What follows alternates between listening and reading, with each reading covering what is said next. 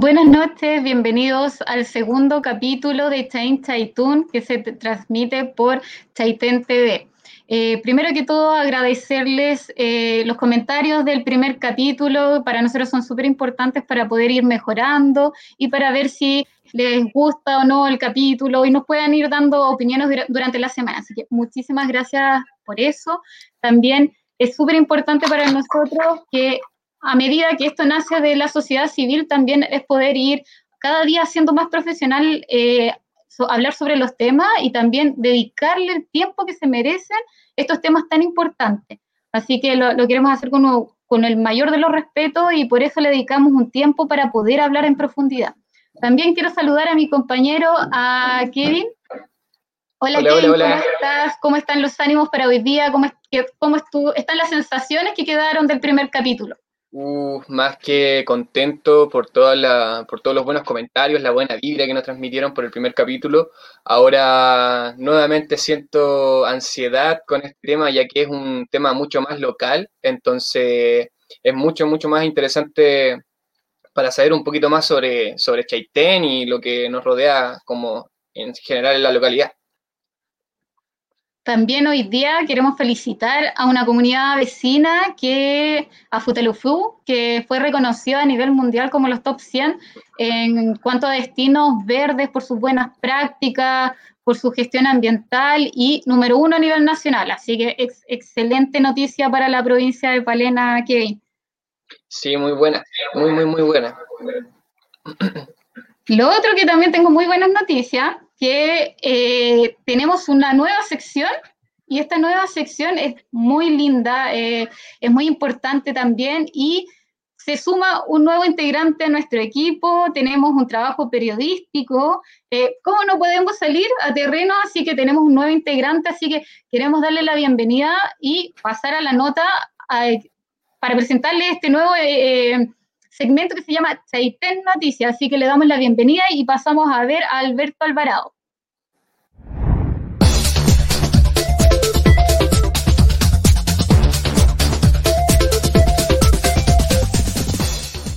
Hola a todos, nos encontramos en el sector costero, que es uno de los muchos lugares donde se pueden apreciar los conchales. Este sistema de cocción de alimentos fue utilizado por las personas que habitaron por aquí antiguamente. Este sistema consistía en que la gente hacía una pequeña excavación, ponían leña, prendían fuego y arriba ponían piedra, que aún se pueden apreciar por estos lugares. Encima de las piedras ponían sus alimentos, como mariscos y vegetales. Después ponían hojas de lechos y arriba ponían la tierra. Y había que esperar alrededor de una hora para que los alimentos se cocieran. Ya cocidos los alimentos, la gente destapaba el hoyo, sacaban los alimentos y los desgranaban para poder comerse. Mientras que con las conchas las tiraban hacia atrás. Y por eso tomó la forma de un cráter. En este lugar existen alrededor de 40 conchales, pero no se sabe desde hace cuánto tiempo llevan aquí, ya que no han sido muy estudiados por la comunidad científica ni tampoco se sabe con exactitud quiénes fueron los primeros que crearon este sistema. Pero hay una teoría que dice que los primeros que crearon este sistema fue el pueblo originario los chonos. Eso es lo que podemos informar desde nuestro trabajo en terreno. Adelante, estudios.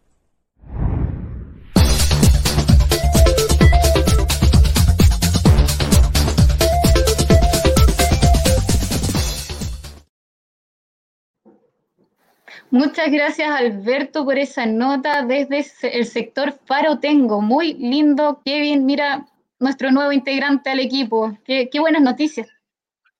Muchas, muy, muy, muy buenas noticias. Re, eh, es súper importante igual tener esos conocimientos de, la zona y que saber que eh, hubo presencia de, esto, de estas comunidades de pueblos originarios acá y que todavía existen vestigios de su, de su presencia. Y qué mejor desde la mirada de los niños, yo creo que es lo más importante y de la forma didáctica que nos, nos enseña a nosotros y nos explica también. Te comento que hoy día el tema, como tú lo decías, eh, se llama Canoeros, los primeros habitantes, arqueología y antropología de la comuna de Chaitén. Eh, este tema, más que nada, vamos a hablar sobre los antecedentes históricos y culturales que tiene la comuna a través del, tiempo, eh, de la parte costera y también insular. Así que tenemos un excelente invitado, Kevin. Eh, este invitado lo hacemos ahí presente a David Núñez, él es antropólogo. Hola David, ¿cómo estás? Hola, hola. Hola, hola ¿cómo están? muchas gracias por la invitación. Eh, estoy súper contento de, haber visto recién ahí eh, al sector de Faro Tengo, con esos hermosos eh, restos de curantos que hay ahí, que es un lugar bien especial, bien importante del que vamos a hablar hoy día. y bueno, feliz de estar con ustedes y de poder hablar del pasado, de la prehistoria y de la historia de Chaitén. Muchísimas gracias antes de comenzar, queremos eh, colocar un video que es introductorio y después ya nos vamos de lleno al tema. Así que nos vamos con un mensaje de Bernardita Tureuna. Ella es parte de la comunidad de Chaingo de Loyola, así que nos vamos con ella. Es Bernardita, soy de la agrupación indígena de Chaingo de Loyola. Y ah, voy a contar una historia de cuando antiguamente se navegaba en canoa de Fiedro, Fiedro Reñigüe hasta Loyola. Sí, así se vivía anteriormente.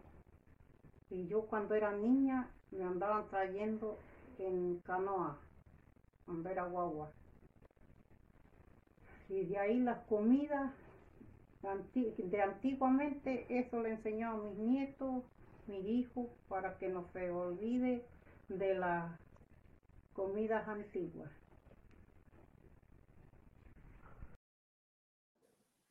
Muchas gracias la señora Bernardita. David la conoció también, así que vamos a, estar hablando de eso. También déjenos sus comentarios, eh, dudas, preguntas para David. Para comenzar, voy a hablar un poquito de David. David Núñez es antropólogo y licenciado en antropología social, con 20 años de experiencia de trabajo con comunidades de pueblo originario y también en medicina intercultural, derechos indígenas, territorialidad y conservación. Investigador de lenguas de los pueblos originarios de Chiloé y Aysén y se desempeña en diversos proyectos en el resguardo de EMPOS y rescate del patrimonio cultural inmaterial. También recordar que David y mencionar que David ha hecho un trabajo territorial acá en Chaitén con las comunidades de pueblo originarios hace un buen tiempo, así que conoce muy bien la zona. Queremos comenzar, David, queremos que nos, em, nos hables, que la conversación sea fluida, como decía, más que hacer tus preguntas puntuales, que esto vayan haciendo que sea orgánico, que la gente vaya comentando. Así que queremos darte el pase para que nos empieces a hablar sobre la ocupación del territorio. Eh, bueno, eh, como quizá algunos de ustedes ya saben, eh, Chaitén, la ocupación actual de Chaitén no, es, no, es, muy antigua, ¿ya? es relativamente reciente en la historia, 100, 120, 150 años quizá. Eh, sin embargo, un montón de gente pasó antes por estas costas de, de, de Chaitén, la costa continental, así como también en las islas desertores. Eh, los primeros habitantes de todo este territorio, de este gran territorio costero que, viene desde, desde Puerto Montt, digamos, hasta Isen, hasta el istmo de Ofki, el Golfo de Penas, eh, es un pueblo que dejó mucho rastro eh, de su forma de vida a través de su alimentación, por ejemplo, que como era de mariscos, tal como contaba el niño, se me olvidó el nombre, disculpa. Eh, Alberto.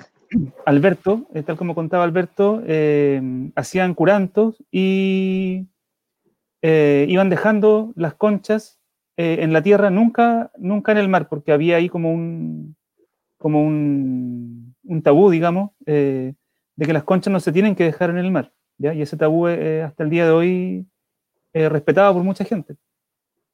entonces es una herencia también de, de ellos, de los primeros que habitaron este territorio. Eh, este pueblo eh, todavía estaba vivo cuando, cuando llegan los españoles acá y, los pueden registrar y pueden conocerlo. y le llaman los chonos. Entonces, me gustaría referirme un poco a los chonos, que es un nombre, de todas formas, que, que no sabemos si es el nombre que ellos se daban a sí mismos, es un nombre que quedó para ellos en la historia, ¿ya? Pero ahí hay, hay, bueno, hay mucho que conversar, pero se conocen como chonos, ¿ya? Y me gustaría si podría mostrar otra vez el, mapa que, que, había mostrado recién, porque ahí eh, se puede ver el, eh, el alcance territorial de este pueblo, que como ustedes ahí pueden ver es muy grande. Acá al, lado izquierdo está Chiloé. Este mapa no está puesto como, como la mayoría de los mapas de norte a sur, sino que aquí tenemos hacia arriba eh, el este, es decir, la cordillera, y hacia abajo tenemos el mar, ya el Océano Pacífico. Por lo tanto, tenemos el norte a la izquierda y el sur a la derecha. Entonces tenemos, al lado izquierdo tenemos Chiloé con su mar interior y, y al lado derecho tenemos toda la costa de Aysén, eh, hasta el Golfo de Penas, que es más o menos donde alcanzaron a llegar los chonos. Eh, gracias. ¿Cómo sabemos que, este es el territorio? Porque los chonos hablaban un idioma eh, que lamentablemente se perdió, no se, no se conoce muy bien, pero que es súper reconocible porque es muy distinto al Mapudungún. Entonces los nombres de los lugares que quedaron en idioma chono permanecen muchos de ellos hasta hoy y nos permiten darnos cuenta cuál era su territorio. Pues, y este territorio, los nombres en chono que están más al norte están eh, en la comuna de Maullín y los nombres chonos que están más al sur están en, en la zona del Golfo de Penas. Y bueno, y también los nombres de los lugares también nos, nos pueden, uno puede hacer como una, como por decirlo así, una arqueología histórica a través de los nombres de los lugares, porque encontramos en Chaitén, en la comuna de Chaitén, nombres de lugares que están en castellano, nombres de lugares que están en mapudungún y nombres de lugares que están en idioma chono. Entonces ahí tenemos como esos tres niveles, eh, donde el chono es el más antiguo, eh, después viene el, el, mapudungún y después eh, viene el castellano. ¿ya? Así que, por ejemplo, eh, les voy a mencionar un, sector que es bien, bien bonito de la comuna que a mí me gusta mucho, que es Casa de Pesca. Eh, en Casa de Pesca, eh, bueno, que es un nombre en castellano, ¿no es cierto? hacia el sur está el sector de refugio, que también es un nombre en castellano. y ese sector de refugio, en el trabajo que hicimos del espacio costero marino de pueblo originario, eh, apareció otro nombre más antiguo que tenía ese lugar. Ese lugar se llamaba Loncoene, según el testimonio de, eh, una de, nuestras entrevistadas por ahí en el sector de Faro Tengo. Eh, y también en la isla Yahuen, bueno, Yahuen es Mapudungún. entonces cada sector tiene esta densidad de nombres y a veces hay nombres que están superpuestos. Para un mismo lugar a veces podemos conocer eh, dos nombres ¿ya? De, esos sectores. Lo mismo pasa en la isla de sectores. En la isla de sectores hay lugares que tienen un nombre chono, eh, como eh, Chuit, Chulín, y otros que tienen nombre mapudungún, como Talcán o Nayahue. Y por ejemplo, en Autení también se conoce como Autení o Auñeñí, por lo que hemos Sí. sí.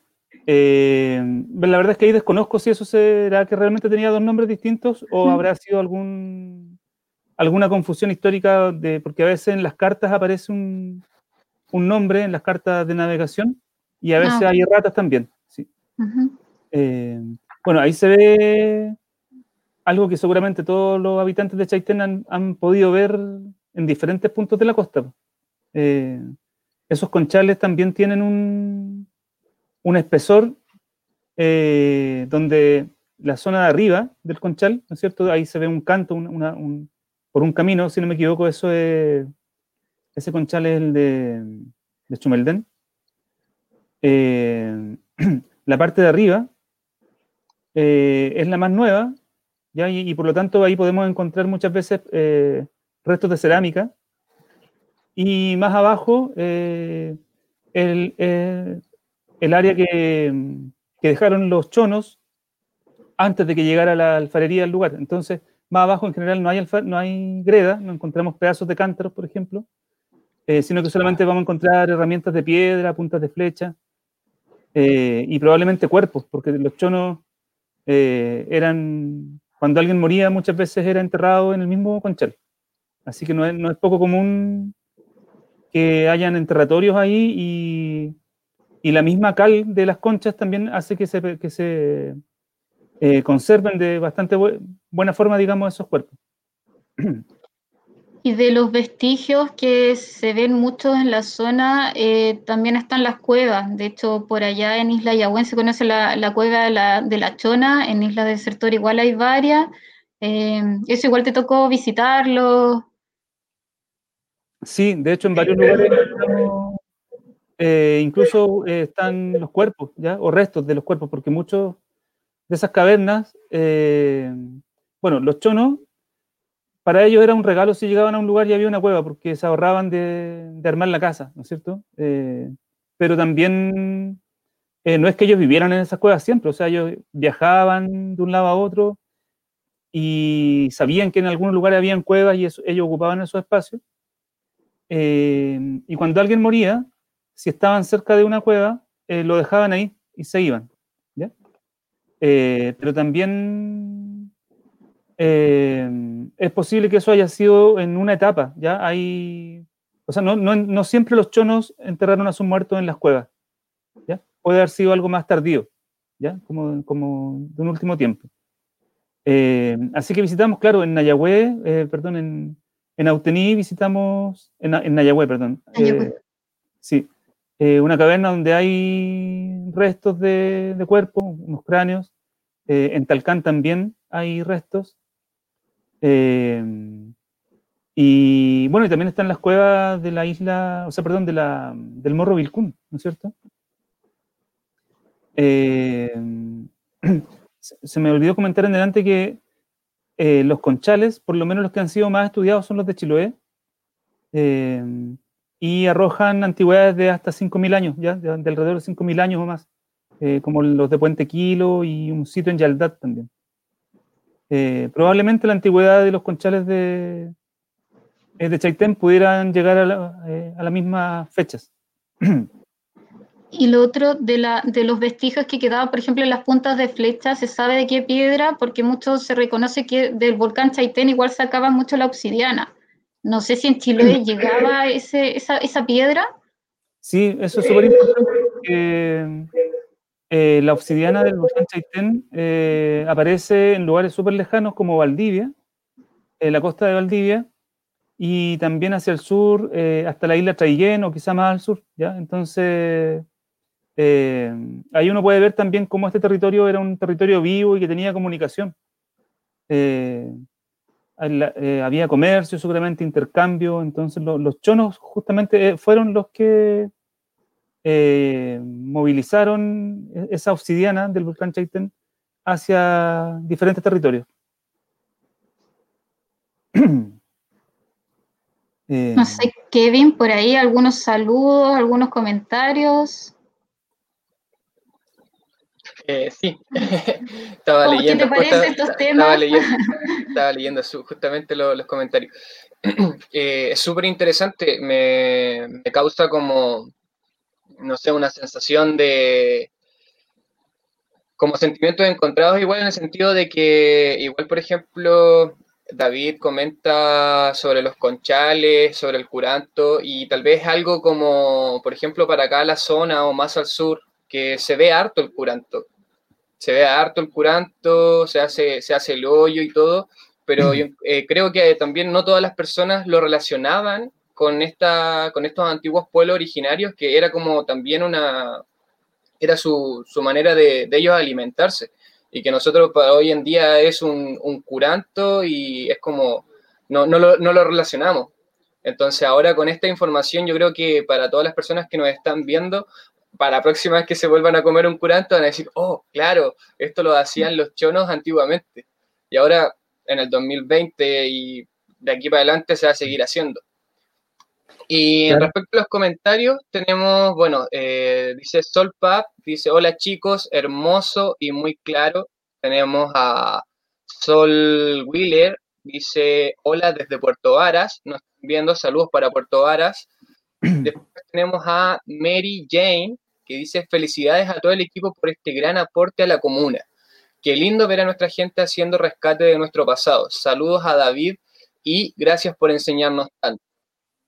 Después tenemos a Paola Barría Hernández, dice una desertora viéndolo desde Valdivia. Saludos para Valdivia. Nuevamente dice Sol Wheeler, muchas gracias por compartir estas sabidurías y pregunta si esta charla quedará disponible posterior. Sí, va a quedar disponible en la plataforma de Chaiten TV en Facebook y también nos puedes ver en YouTube. Y además comentarles a todas las personas que nos están viendo que Chaiten tiene podcast. Nos pueden escuchar en Spotify buscándonos por Chain Chaitun y van a poder revivir también los capítulos de manera hablada, no nos van a poder ver obviamente, de manera hablada, mientras van manejando o bien, mientras van caminando, nos pueden ir escuchando en Spotify. Eso. Eh, sí, eh, me gustaría referirme también a, a una etapa posterior, bueno, porque esos conchales, esos restos de, perdón, de curantos que, vimos en delante, eh, no necesariamente son tan antiguos, ¿ya? Eh, bueno, eh, los chonos no tenían alfarería, no tenían cántaros, no tenían ollas de greda, por lo tanto no podían, no era tan fácil para ellos cocer los alimentos. Igual lo hacían, tenían sus ollas de madera y calentaban eh, con, piedras calientes que ponían dentro de la olla con agua, eh, eh, lograban que esa agua hirviera. pero claro, la forma más fácil que ellos tenían para cocinar su alimento, obviamente, era en el suelo con el fuego directamente.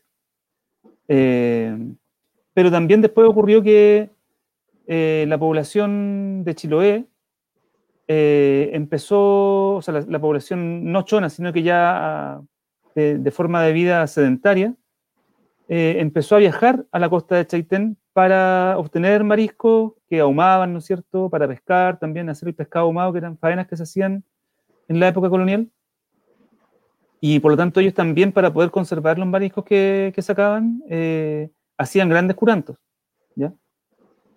Y por último, ya en el siglo XX, en los años, hasta los años 60 quizá, o por ahí, o hasta 70, eh, habían empresas que compraban el marisco cocido, habían conserveras que, conservaban, que, compraban ese marisco cocido, por lo tanto también mucha gente eh, iba a, las zonas de, casa de pesca, de Chumeldén, de Farotengo, Isla Yagüen, eh, venían de, las islas de Chiloé, a Talcán también venían, ¿no es cierto?, a, mariscar y también hacían eso esos grandes curantos y probablemente eh, son los que son más visibles hoy en día. Sería súper interesante que se investigaran bien esos, esos espacios de curanto y probablemente debajo de esos curantos, o sea, en esos mismos espacios, probablemente van a haber eh, conchales más antiguos, porque la forma de ocupación, o sea, el lugar que elegía, el, lugar que elegían los chonos para, para hacer un campamento y para estar un, un periodo ahí, tenía que cumplir ciertas características como tener agua, tener espacios planos, espacios secos, eh, abundancia de mariscos, etc. Y eh, posteriormente los chilotes que venían eh, más o menos tenían las mismas consideraciones y por lo tanto son lugares que se han ido pasando, cuyo conocimiento es heredado. Entonces, nunca se ha dejado de saber que este lugar es bueno para venir a mariscar, para armar corrales de pesca. Y lo mismo pasa con los corrales de pesca, porque eh, en toda la costa hay muchos corrales de pesca. Eh, Tenemos imágenes también de los corrales para que mm. podamos ahí. Ah, excelente. Eh, ¿Eso es Isla Yahuen? Bueno, no sé. hay unos corrales. Esa es Isla Yahuen, ya. en Isla Yahuen hay muchos corrales, es un sistema de, de corrales de pesca que, si pensamos que en, en la forma antigua, digamos, de, de, ocupar el territorio, cada familia tenía un corral, ¿ya? Y cuando vemos que en la costa hay dos corrales y hay otro más adentro, es decir, es, como un enjambre, eh, podemos pensar que venían muchas familias, en algún momento se, reunían acá muchas familias y cada una tenía su, corral. Ahí se puede ver, ahí, es un corral al lado de otro. Eh, y, el más grande de todos, creo que yo, eh, el corral más grande que he visto, es el que está al norte de Casa de Pesca. ¿ya? Eh, ese es, inmenso, al que todavía le quedan, eh, porque ese corral también lo hicieron después con, eh, con redes, o sea, como, un corral de ramas, digamos, de ramas.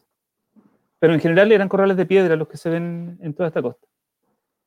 Suelen ser una semicircunferencia, ¿cierto? Que está en el intervarial más que nada como para, para que la gente que nos escucha vaya como entendiendo la, forma de, ellos. Y lo otro, que, estos corrales hasta el día de hoy a veces son ocupados. Yo recuerdo igual mi, mi abuelo que nos comentaba en Chana que iban a los corrales cercanos y, lo utilizaban.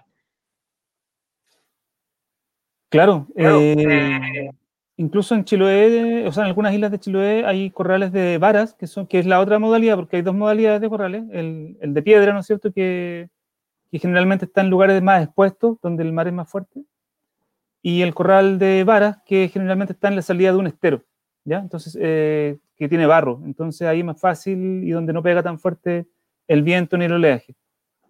Eh, en la isla de mm, Butachauque, eh, hasta hace poco tiempo había uno, debe estar todavía porque lo, lo, arreglan siempre, un corral de varas funcionando.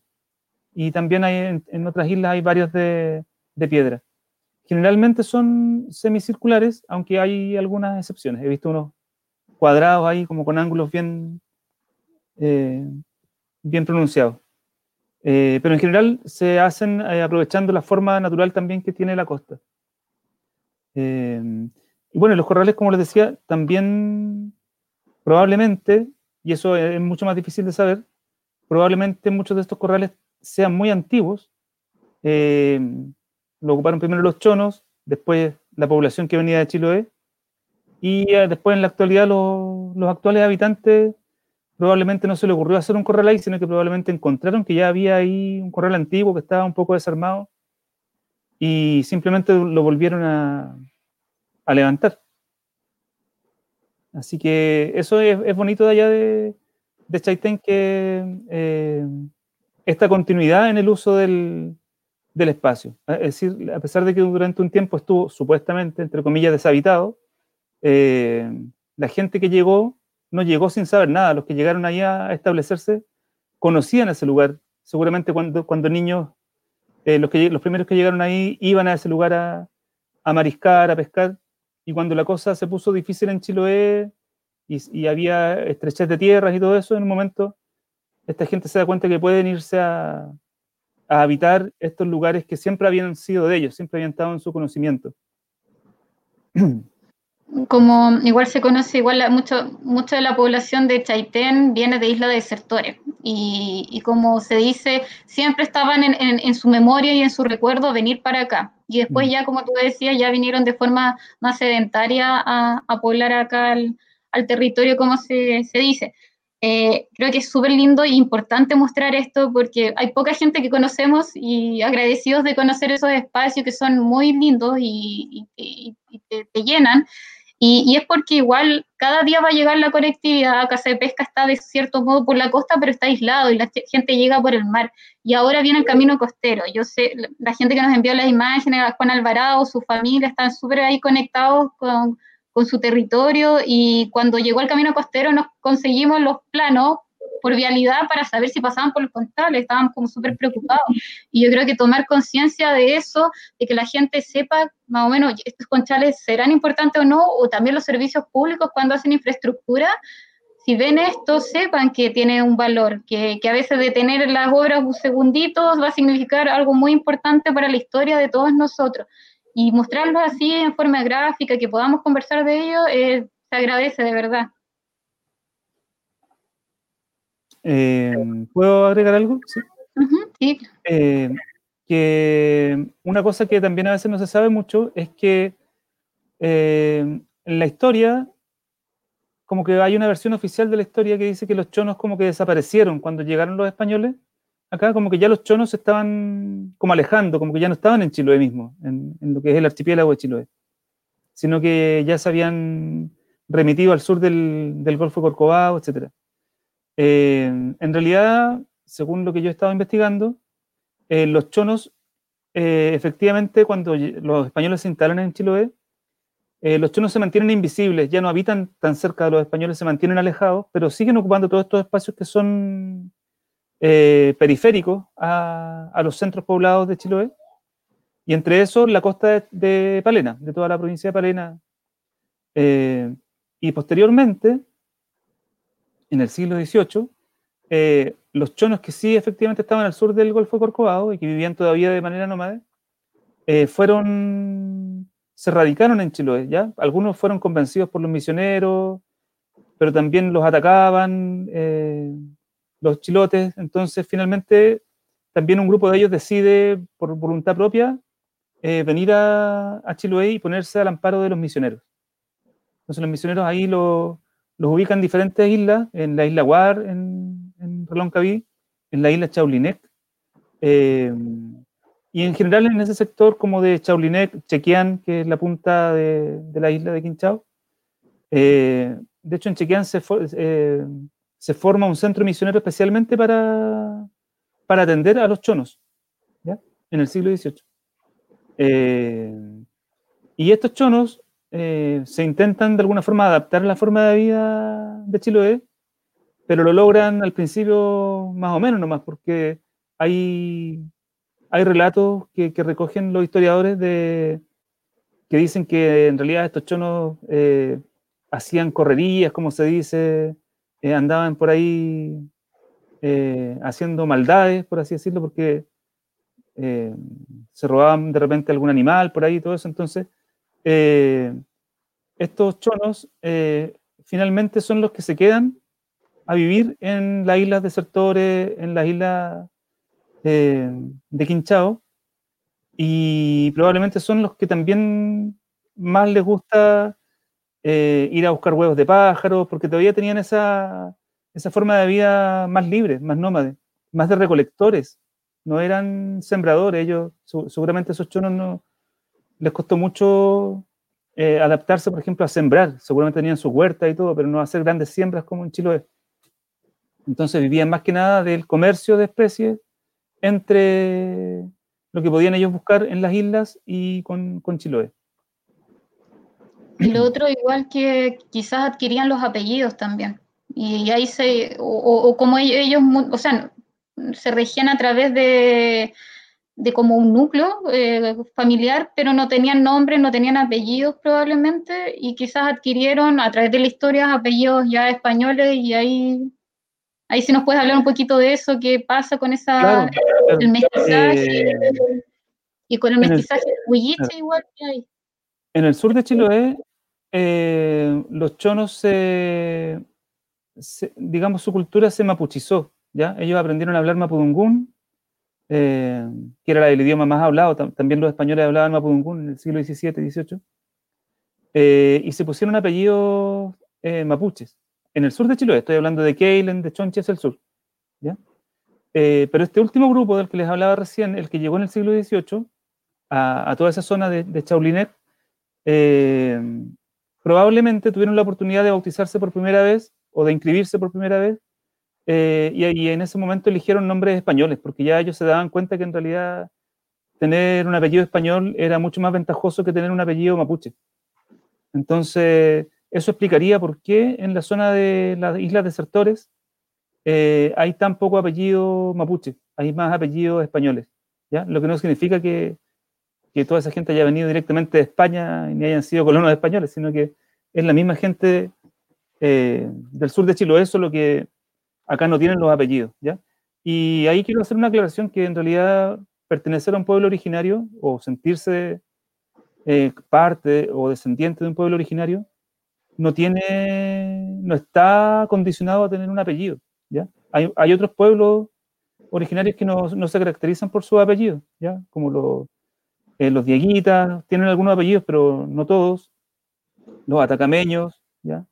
Eh, los changos ahora que van a ser reconocidos, eh, no tienen apellidos propios, sino que tienen apellidos españoles y así muchos otros pueblos de, cuando ustedes vean por ahí alguna noticia de indígenas de, de, Guatemala, de México, se van a dar cuenta que muchos de ellos no tienen un apellido proveniente de sus idiomas antiguos, sino que son apellidos españoles.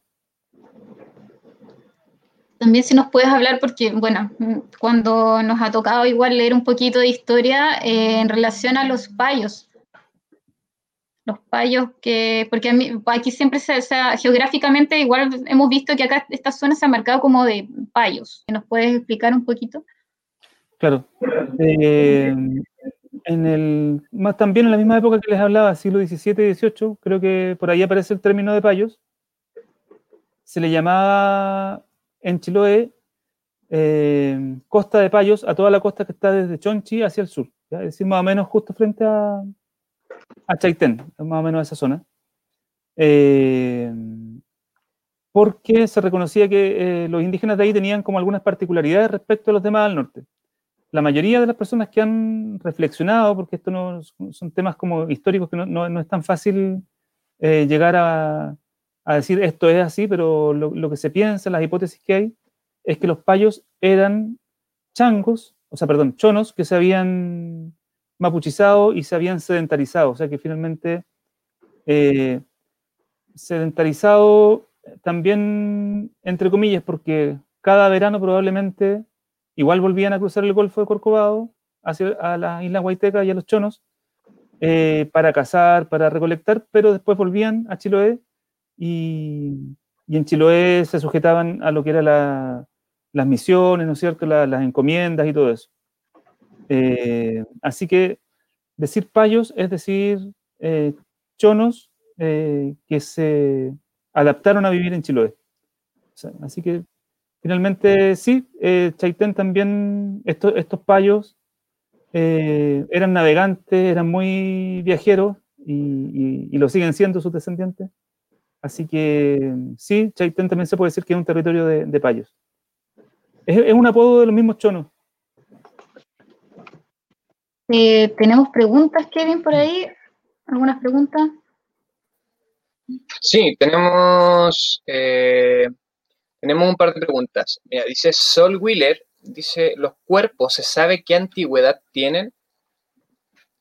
Eh, sí, eh, cuando se han datado cuerpos de 5.000 años, sí. Eh, bueno, cuando, se, cuando se, se, hace la datación de un sitio, en realidad no siempre necesariamente es del cuerpo, ¿ya? sino que puede ser por los restos de comida, de, de, otra, de otros restos orgánicos, pero eh, en la arqueología todo eso tiene un contexto, entonces eh, eh, también hay, hay, hay factores que deforman también la, la, datación. La datación se hace a través del carbono 14. y los sitios, como ya les decía, de Chaitén, la verdad es que no tengo datos de, de dataciones. Sé que hay dataciones eh, más, más modernas. Eh, no sé cuál será la más antigua de Chaitén, pero sí sé que en Chiloé, que es más o menos lo mismo, la misma área cultural, son 5.000 años aproximadamente. Perfecto.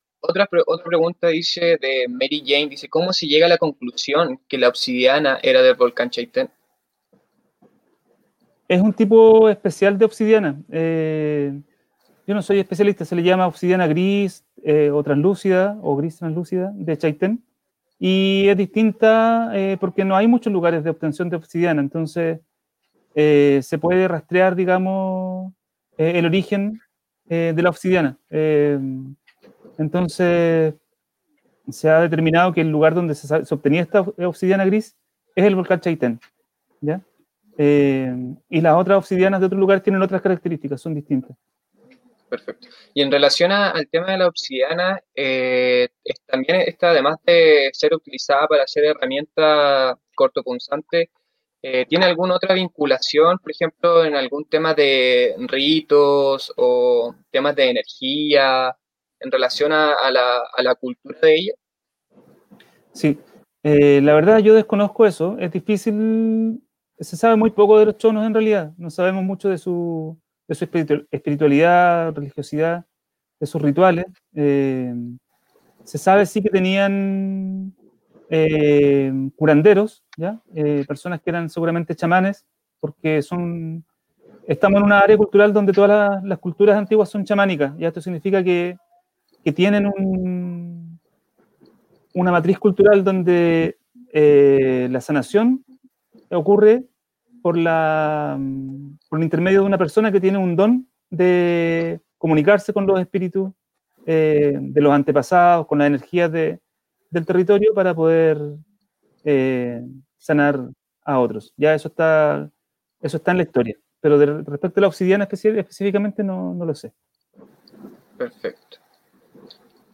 Igual tenemos otros saludos. Dice Daisy Alvarado, saludos desde Puerto Montt. Como siempre, un gusto escuchar y aprender de David. Hartos harto halagos para David. Eh, después tenemos a Pablo Giovanni, perdón, Pablo Giovanni Maticine. Dice, saludos David, un gusto escucharte de nuevo. Y tenemos a Eladio Vargas, dice, excelente, ojalá todos puedan ver este video. Muchas gracias a todos por sus saludos y también recordarles que el programa de hoy también va a estar en las plataformas de Chaitén TV, en Facebook, en YouTube y también pueden escucharnos en Spotify, Chain Chaitún como podcast. Qué lindo, un saludo para tu bebé que está ahí. Ella es la Yanka. Muy linda. Gracias igual por los saludos. Eh, en relación igual a las osamentas, bueno, nosotros acá siempre hemos escuchado que encontraron osamentas acá, por allá, pero nunca llegaba la retroalimentación si nos decían de quién era, de, qué tiempo correspondía, y yo creo que siempre quedaban esas dudas. De hecho, igual sabemos que en las cuevas del Corcovado también había osamentas, que se iban a, se, se, retiraban muchas veces para estudiarlas, pero aquí en sí nunca nos llegó la información, especialmente en las islas desertores, que, que siempre estaba ese mito, ¿qué serán? ¿De qué serán? Nunca, nunca llegó esa baja, y yo creo que eso es importante también, que independiente de los organismos que, que puedan informar a la gente, independiente de, de qué se trate, pero es bueno que se, que se sepa. Sí, y hoy en día las comunidades eh, tienen el derecho a exigir esa información, ¿ya? sobre todo las comunidades indígenas también. Eh, bueno, ya no es como, como era antes, que venían los científicos eh, y se sentían con la libertad de llevarse las cosas y no responder. O sea, incluso hay, hay, una, hay una iniciativa de solicitar, en Chiloé por lo menos, de solicitar eh, la devolución de algunos de esos, de esos cuerpos que fueron llevados, arrebatados, digamos, en sus lugares y eh, los cuerpos se pueden estudiar y podrían volver al lugar de donde los sacaron. Ahora, hay otro problema que, que, no es menor y es que también esos sitios arqueológicos han sido saqueados por, por pescadores, por ahora último por los salmoneros, también, o sea, por un montón de gente que piensa, eh, que piensa no sé con qué, de dónde salió ese mito, pero se piensa que hay tesoros a veces en los conchales, ¿ya? Entonces, ese mito ha sido súper dañino porque mm, ha hecho que, que todos estos lugares han sido destruidos. Entonces, de repente uno piensa también, o sea, lo que dicen los arqueólogos, eh, eh, lo que hay acá hay que hacer un salvataje porque este lugar ya fue destruido y lo que queda en realidad aquí no es un cuerpo, sino que, lo que aquí hay huesos de, de, de cinco personas y están todos revueltos porque los que vinieron a saquear revolvieron todos, sacaron cántaros porque pensaron que en los cántaros había habían monedas y en realidad esos cántaros cuando los pusieron ahí tenían tenían y tenían tenían alimentos para la persona que, estaba siendo enterrada. Y aparte eh, la importancia porque son sitios fúnebres también y, y, para las comunidades y como en una parte de, de la ley igual dice que, que, por ejemplo, si no existe esa cultura precolombina, eh, hay una herencia que se transmite, en este caso sería el pueblo huilliche, que probablemente podría, eh, o más que reclamarlas o pedirlas eh, a ellos, más que nada pedirle la autorización muchas veces, a, veces para hacer proyectos, a veces al lado de sitios arqueológicos, en donde se, imagínate, a veces proyectos que instalan baños para turistas y ni siquiera está, está el sitio con una autorización, por último, del pueblo huilliche para hacer un proyecto en esa zona. Entonces, eh, igual ese otro tema que podemos conversar más adelante sobre, sobre esa pertinencia de, de los proyectos también. Sí, pues. No sé si vamos avanzando con la ocupación ya huilliche. O, o, dejamos o hay algún mensaje parece por aquí. Tenemos aquí alguien por ahí antes de seguir con la otra ocupación huilliche. Sí, de hecho, respecto a lo que estaban hablando, aquí dice Paola Barría Hernández, dice, unas encontradas en Islas Talcán las llevaron a estudio y actualmente es museo de Ancud. Sí. Eh, el, el, Bienes minerarios. Claro. Bueno, esta es una información que yo creo que es importante. Eh, por protocolo, eh, los arqueólogos que, que hacen un, un, salvataje, un salvataje significa que eh, muchas veces el sitio está amenazado de desaparecer o de ser destruido. Y en ese momento, si, si hay restos de cuerpos humanos, por ejemplo, el arqueólogo tiene la, como el deber de recogerlos, ¿ya? Todos. Eh, y una vez que son estudiados, eh, el protocolo dice que esos restos tienen que ser enviados al museo más cercano. ¿ya? Y el museo más cercano, en, en, este caso, es el Museo de Ancud, ¿ya? el museo de la red de, de museos.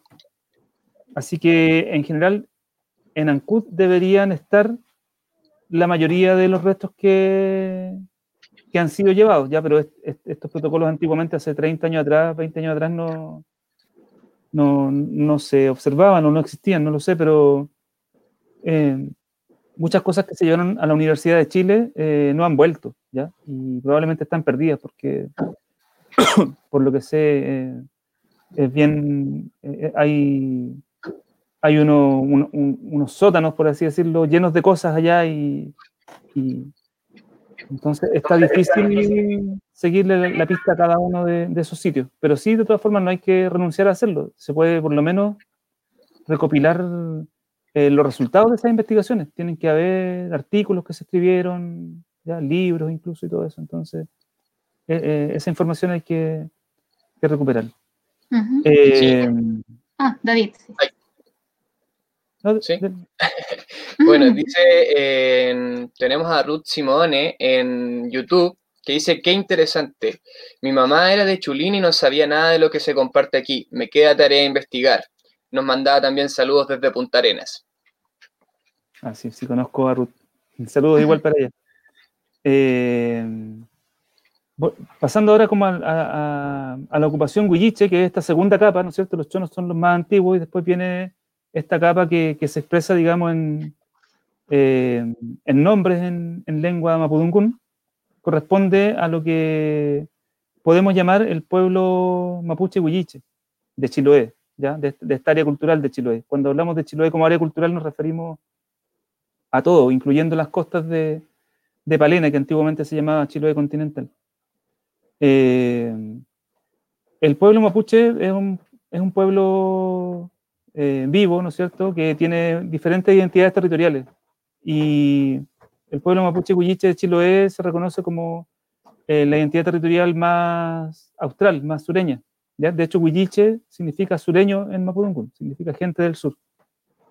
Eh, cuando llegaron los españoles a Chiloé, hace cerca de más de 450 años, eh, lo primero que se dieron cuenta, digamos, es que eh, se hablaba la lengua mapudungún, porque ellos podían comunicarse fácilmente, ¿ya? Ellos habían aprendido la lengua, obviamente, en Santiago, en su paso por Santiago, Concepción, eh, y llegan posteriormente a, a, Chiloé y no tuvieron ningún problema de comunicación, ¿ya? Entonces, eh, yo creo que es un antecedente importante igual, que el, el, idioma mapuche, o mapudungún, como se le llama hoy en día, en, en ese tiempo le llamaban beliche, ¿ya? Porque eh, así, así entendieron o así conocieron los, españoles a, a los huilliches de Chiloé.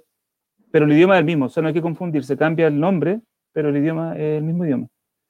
Y como les decía, también los chonos se estaban mapuchizando, sobre todo los del sur de Chiloé, eh, eran chonos que se estaban mapuchizando, entonces ahí era una zona de contacto. Chiloé, cuando llegaron los españoles, ya era una zona de contacto entre huilliches y chonos. Eh, y esta, el resultado de esta mezcla, digamos, de este contacto, eh, fue eh, la, toda la gente que es de Chile hoy en día, digamos, tiene estos elementos culturales, tanto huilliches como chonos, ¿ya? Esos elementos están a veces más escondidos, a veces están más, más en la superficie, más, más, a flor de piel, pero la cultura de Chiloé tiene estos dos componentes, por lo menos, más, más los otros componentes que han ido llegando después, eh, y finalmente los huilliches son los que eh, se, de alguna forma eh, configuran el paisaje actual de Chiloé, ¿ya? Los huilliches, porque los huilliches tenían una forma de vida sedentaria, eh, dispersa, no, no, vivían en pueblos, ¿ya? Ellos de sus casas, sus rucas estaban una por aquí y otra más allá, nunca estuvieron en un pueblo, pero sí tenían centros ceremoniales o centros sociales, ¿ya? Y esos centros sociales donde se, se, practicaban deportes como el palín, el linao, eh, se hacían seguramente fiestas, eh, probablemente rituales como el guillatún. Eh, esos sitios, esos lugares también después fueron los mismos, muchos de ellos elegidos para la formación de, de los pueblos que, que, formaron, que se formaron a través de la, de la misión circular hecha por los jesuitas y por la encomienda. O sea, la encomienda, que era la encomienda, ¿no es cierto?, cuando los españoles que llegaron acá se reparten las tierras y a su gente como trabajadores, prácticamente como esclavos, eran, eran encomendados eh, a estos españoles, a estos señores que se comprometían a evangelizarlo, a darle cierta educación en la religión, pero en la práctica también era eh, como un esclavismo encubierto. Eh, bueno, en ese contexto, cada encomendero a veces tenía un cacique o dos caciques, es decir, eran uno o dos pueblos, entre comillas, dos grupos, dos, tribus, por así decirlo. Eh, y, así, con la misión circular, ¿no es cierto?, que era este esfuerzo que hacían los, misioneros por pasar por cada, por cada pueblo, después se fueron eligiendo en esos lugares las capillas, que hoy en día son características de Chiloé. ¿ya? Entonces, por eso les decía que los huilliches son como los que eh, configuran la, forma de ocupación actual del territorio. Así que es súper importante también todo lo referente a la cultura de huilliche. Los huilliches también, eh, por, su, por su antecedente, por su pasado, por su pertenencia a la matriz cultural mapuche, eh, se caracterizan por tener un conocimiento muy específico y muy grande sobre las plantas medicinales, por ejemplo, sobre las propiedades de la, de los árboles, de, las diferentes aguas, eh, hierbas, así que eh, ese conocimiento también, mucho de ese conocimiento sobrevive hoy en Chile y lo vimos también cuando hicimos el estudio de, uso constitucional. Lo otro, lo que igual he, aprendido de David, que, que muchas veces acá, aterrizándolo como a Chaitén, hay mucho nombre, toponimia, que es mapuche, huilliche, la mayoría, y hay unas que otras que son más españoles, no sé, por lo, Loyola, pero lo que me, me, enseñaba en un tiempo David me decía, cuando se está estos tipos de nombres más españoles es cuando igual existió la evangelización. El existir la evangelización es porque estaban en estas misiones igual, pues, para, para llegar a los territorios y eso, pero aún así se reconoce que donde hay una evangelización probablemente había un pueblo originario. Claro, claro, sí, sí, sí. Eh, en el caso de, bueno, de Chaitén no es tan claro porque esas misiones no, no llegaron a Chaitén, pero eh, el solo, o sea, bueno, Loyola es por un santo igual. Eh, ese nombre, ¿no es cierto? Eh, hay nombres antiguos ahí como Chaingo, ¿no es cierto? Chaingo es un sector de ahí y probablemente debe ser el nombre, uno de los nombres antiguos, porque hay, y eso es bonito de la cultura en Mapuche y que nombra muchos lugares. Ya, si ustedes se fijan en Chiloé, uno anda un kilómetro y ya el lugar tiene otro nombre. ¿ya? O sea, está Castro, después está Nercón, eh, después está eh, Yicaldad, Nalguitad, Rauco. O sea, uno anda muy poquito y el nombre cambia. ¿Por qué? Porque los mapuche huilliche eh, conocían también su territorio que iban nombrando según sus características cada sector. bueno, en, Loyola hay varios nombres, yo no me acuerdo ahora de, todos, pero me acuerdo que, que hacia el fiordo, hacia adentro, estaba el estero Pillán al fondo, ¿no es cierto? El sector Chaingo, eh, bueno, eh, Caleta Gonzalo, eh, hay un sector que era la cueva de los Pinis, que son los murciélagos en Mapudungún, ¿ya? Y, o Pini, murciélago. Chumeldén, más acá. entonces, esos son los nombres antiguos en Mapudungún. La isla Yahuen significa frutilla. Yahuen es la frutilla silvestre. ¿Qué otros nombres en Mapudungún? Bueno, eh, hay nombres... Las islas de Sertoria, Autení, Nayagüe, tweet. Sí, sí. Nayahue es un nombre que significa lugar donde se, donde se recolecta naya, y la naya es una, una fibra vegetal, una planta que sirve para hacer cestería. Ese acá lugar- más abajo tenemos a Uchemó, Pudu- la isla Puduhuapi, que se conoce como Pudu, el islote Nihuel, que muchas veces es conocido como piedra de calto, pero islote Nihuel. Está también el río eh, Quitacalzón, que tiene ese nombre, pero el, el originario es Purilauquén, creo. sí, Entonces la eh, gente eh, está volviendo a, a reconocer esos nombres Claro. también. lo he visto como Perilauquén y como Purilauquén. Pero le- Sí, eh, bueno, Lauquén es Lauquén, el mar. Yo me imagino que ese es el que desemboca en, en la poza de Pumalín, ¿no es cierto? En la bahía de Pumalín. Si ¿Esa no me equivoco, sí. Si no me equivoco. Probablemente Perilauquén o, o Purilauquén debe haber sido la, esa poza, o sea, esa, ese- esa pequeña bahía que hay ahí de, de Pumalín. Por, por la palabra Lafquén, ¿ya? Lafquén siempre se refiere a un mar o a un lago. Kevin, por ahí parece que igual tenemos otros comentarios. No. De hecho, lo que estaban mencionando ahora, eh, Mary Jane no- nos entrega otro nombre que dice la cueva de Chonque en Loyola, eh, Che Ni Che. Nietzsche. Claro. Eh, bueno, chonque eh, es el apodo, una, una forma de llamar a los chonos. Entonces, en general, la gente antigua sabía que en esas cuevas donde habían osamentas le llamaban cueva de chonque. De hecho, en muchos lugares de Chiloé hay cueva de chonque. Eh, en la isla Yahuen, eh, la de la chona, decían. Eh, y Cheñiche, también hay varios lugares en Chiloé que se llaman Cheñiche, es un nombre que se repite.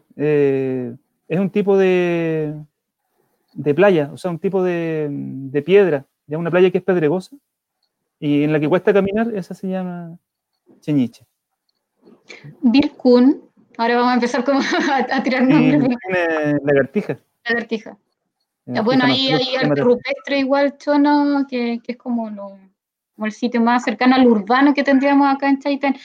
Eh, lo otro era hablar sobre la forma de habitar, o sea, se movían por el mar eh, como movilidad de conexión, pero aún así es un, es como- se considera como este etno-territorio que está no, no, no tiene límites como se ve a límites administrativos en Chile, sino existen unos límites que son más bioculturales, eh, tenían referencias de algunos hitos, y ahí tenemos muchos, por ejemplo, lo- los que estábamos mencionando, el Vilcún, eh, qué tan importantes eran esos hitos para, para ellos, estos bioculturales. Claro, eh, en general los pueblos que son nómades, eh, como los, los que todavía existen, ¿no es cierto?, nos han enseñado que, eh, que la forma de habitar el territorio tiene que ver con, bueno, con, una estacionalidad muchas veces. por ejemplo, los cahuéscar, y yo pienso que quizás los, los chonos tenían algo parecido, los cahuéscar eh, durante el verano preferían ir a, a la zona más expuesta al mar, al mar abierto, al Pacífico, y en invierno eh, preferían los canales interiores, eh, que para ellos tienen un, un- un límite ahí propio que le llaman el Malte y el Yautoc, ¿ya? Eh, y probablemente los chonos eh, también tenían eso, ese tipo de recorridos y de ir a ciertos lugares en, de- en determinadas épocas. Y también tenían un uso compartido del territorio, ¿ya? No, no era eh, así como hasta aquí llegamos nosotros y de ahí para allá ustedes, ¿ya? Porque tenían siempre esa movilidad y los lugares eran compartidos. Eh, los hitos que tú mencionas, eh, yo creo que siempre han sido importantes para la navegación y de hecho la toponimia chono muchas veces hace referencia a esas características geográficas que permiten guiarse. Eh, entonces, el, el Morro Vilcún, por ejemplo, es, es visible y reconocible de súper lejos. Yo me acuerdo que en Chiloé, en, en un sector de, de Keilen, me hablaban del, del Cerro Pirámide y me decían que el Cerro Pirámide aparecía a veces solo en, en el mar y después desaparecía. Y yo no me imaginaba cómo era eso, cómo podía ser que un cerro apareciera y desapareciera. Y claro, cuando deja de llover, porque cuando está lloviendo en Chiloé uno mira para la cordillera se ve solamente una nube. Eh, pero cuando deja de llover y empieza a calmarse un poco el, el cielo, eh, como el Cerro Vilcún está más a la costa, aparece cuando el resto de la cordillera todavía está cubierta en nubes. Entonces se ve solo el, Cerro Vilcún, que, que, es muy característico, eh, y después cuando ya se despeja el resto de la cordillera, el Cerro Vilcún desaparece porque se confunde su color con el fondo, que son los cerros más grandes que están atrás. Eh, entonces, eh, cuando ya aparece el Cerro Vilcún, también indica algo en, en, el tiempo, por ejemplo, que ya se está mejorando el tiempo. Eh, hay la isla Tranqui también tiene una punta que se, que se, mete mucho hacia el Golfo, o sea que en dirección hacia Chaitén, que se llama la punta Huechupicún, que también eran lugares que desde el mar eh, te marcan un rumbo, ¿no es cierto? Una dirección. Y eh, probablemente muchos otros lugares también que, están en idioma chono tengan ese tipo de, datos para los navegantes, pero como lamentablemente el idioma chono está muy perdido y, y se sabe muy poco, eh, no podemos llegar a eso totalmente a esos significados. Y bueno, igual se reconoce, por ejemplo, esos mismos lugares, a veces como estos lugares de, de susto, que le dicen, o, o, de espiritualidad, y que al día de hoy nuestra gente mayor también a veces dicen, no pases por ahí, y, y, se reconocen, o nosotros de repente decimos, o, o, se ven luces, juegos de luces, y la gente lo asocia como a estos lugares de susto, pero aún así para, estos, para los pueblos originarios es un lugar de espiritualidad también. No sé si nos puede hablar un poquito de eso, de la cosmovisión. Claro, claro. Eh, en, la, en la cultura actual de, de Chiloé, o sea, digo actual refiriéndome de todas formas a, a, la cultura que maneja la gente de más edad, porque muchas veces los jóvenes más urbanos no, no saben mucho de esto, pero eh, como les decía, la cultura actual de Chiloé tiene muchos elementos tanto del pueblo mapuche y huilliche como de los chonos. Eh, y los chonos, a pesar de que no conocemos tanto de su cultura, sí sabemos que tenían una forma de vida muy similar a la de los cahuéscar. Entonces yo hago eh, esa, extrapolo algunas cosas de los cahuéscar eh, y me hacen sentido. Por ejemplo, eh, el pueblo cahuéscar tiene mm, un concepto, que no, yo no lo puedo pronunciar porque no, no, manejo bien la lengua, pero que se traduce como tabú, ¿ya? Y el tabú es un lugar donde eh, cuando tú pasas por ahí, por ejemplo, no lo puedes mirar, no puedes tampoco bajarte en ese lugar a mariscar, ¿ya? Son lugares que son como prohibidos. Y de hecho, cuando los cahuéscar van navegando y pasan por ese lugar, no lo miran y tampoco se habla de ese lugar. O sea, es tan tabú que que no se mira y no se conversa tampoco sobre eso, porque además conversarlo si vas navegando te puede traer mala suerte. Eh, entonces, en Chiloé existen esos lugares que son así, eh, y muchas veces la gente actualmente ya no puede explicar por qué, qué es lo que hay ahí, ¿ya? Eh, por ejemplo, en, en, lugares donde la cultura mapuche está viva más al norte, se dice en ese lugar hay un ñen, ¿ya? Un ñen significa un espíritu protector de ese lugar, pero ese, ese ñen también es delicado, no se puede, si uno va a ese lugar se puede ir, pero hay que pedir permiso y hay que tener ciertos resguardos, no hay que andar gritando, por ejemplo, tiene, tiene sus reglas. Eh, en Chiloé muchas veces se perdió ese conocimiento, pero no se perdió el conocimiento de que esos lugares existen y están ahí. Entonces la gente tiene cuidado con esos lugares. Quizás no, no sabe explicar eh, qué es lo que hay ahí, pero saben que algo hay y que ese lugar es, eh, es un lugar que tiene que ser tratado con respeto. Y claro, y eso viene tanto de los chonos, que tienen este concepto, o sea, de los, de los canoeros, que probablemente tenían este concepto de, de lugares tabú, como de los mapuche que tienen el concepto de ñen, eh, que aunque no es igual, tiene eh, cosas similares. Dentro de, de, lo que nos hablaste, igual nos fuiste hablando de, de cómo fue la ocupación más sedentaria acá. No sé qué nos puedes mencionar un poquito. Ahí el otro día hablamos que hay como tres teorías igual de la ocupación de que para nosotros viene siendo de isla desertores que ha sido como donde estaba más habitado antiguamente. Y después viene este poblamiento hacia lo que viene siendo eh, Taitén Costa, que también había un uso, porque venían mucho por la madera también. Eh, y, y, esas teorías que, que, veían, que, que, veíamos, yo conocía una que era que como estaba la monarquía eh, en Chiloé por el virreinato, eh, estaba por estas peleas de patriotas y realistas, eh, por ahí se escaparon algunos eh, como para no pelear y para no defender a la corona y se escaparon a desertores. Esa era como la teoría que yo conocía, que por ahí conversé con, con un historiador que era de acá de, de Chaitén, que es don Braulio Velázquez, me, me, había comentado esa teoría. Después hay unas dos más que tú...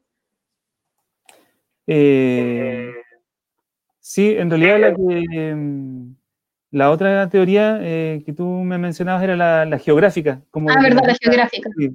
Que se escapaba como de la insular de, claro, de Chile, de del archipiélago, eran como las que se escapaban, estas seis. Sí. Eh, sin embargo, hay otro antecedente histórico que yo creo que, que por ahí va, eh, de unos desertores que eran, no recuerdo si ingleses o holandeses, ingleses de haber sido, eh, que se escaparon, eh, no, no, sé en qué lugar se escaparon, pero finalmente llegan a la, a la isla desertores y salen desde Castro eh, una expedición a buscarlo en algún momento.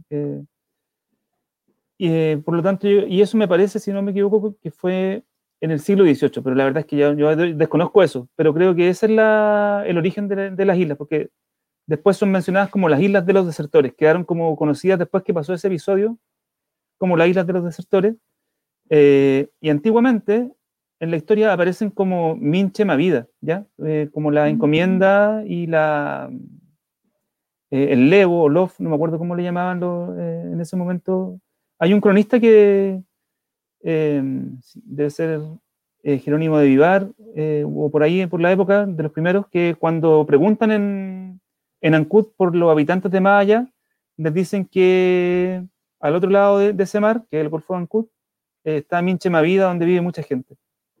Después existe en, la historia aparece la, encomienda de Minche Mavida eh, o de Guaychi Mavida, ¿ya? eh, no sabemos si es la misma, pero probablemente es la misma, y serían las islas desertores. Eso me lo, me lo confidenció o lo descubrió un, un amigo, eh, Nelson Bahamonde, que es historiador de Chiloé, eh, que sería esa la, la isla desertores. Ya yo pensaba primero que Minchemavida, por el volcán Michimahuida, eso mismo te que podía ser la costa, la costa de, de esa zona, ¿ya? Eh, pero, o puede ser que haya sido ambas cosas, o sea que que esa encomienda haya incluido a los indígenas tanto de, de las islas desertores como de, como de la costa de Chaitén. Ahora, yo pienso que es difícil que haya habido población sedentaria de mapuche huilliche en la costa de Chaitén por las condiciones climáticas que son mucho más duras, eh, por la cercanía del volcán, que es súper helado, en comparación con, con, las desertores, que tienen un clima un poco más, más suave. ¿ya? Eh, así que probablemente Minche Mavida era el nombre más antiguo de las desertores como conjunto. Claro.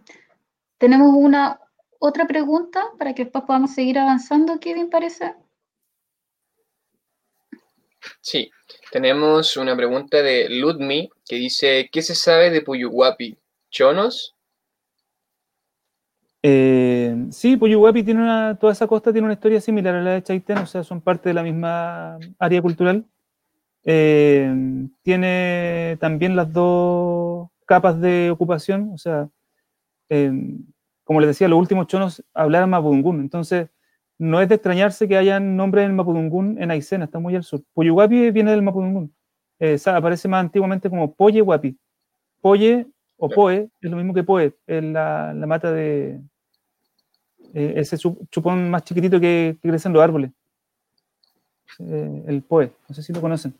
Uh -huh, sí.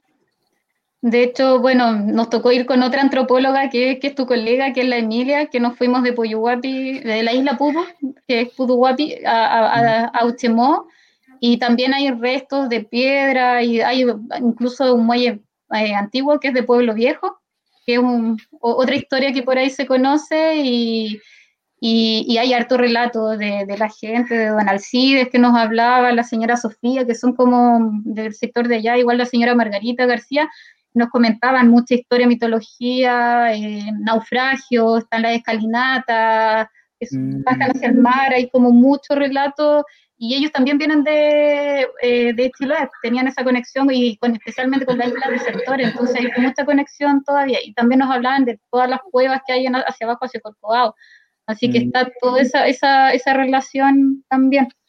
Eh, yo quería, yo quería mencionar algo de respecto, bueno, como estaban hablando de las cuevas, el Morro Vilcún y todo en relación a eso, el arte rupestre. eh, quería entregarles un mensaje a las personas que nos están viendo respecto al tema del arte rupestre, porque igual eh, he visto y he, tenido relación con varias personas que van a visitar las cuevas, se emocionan demasiado y quieren hacer registro de, este, este, arte. Y quiero mencionarles de que eh, evitemos el, usar flash para capturar esta, este, este, arte, ya que el flash causa un desgaste en la pigmentación de, estas pinturas.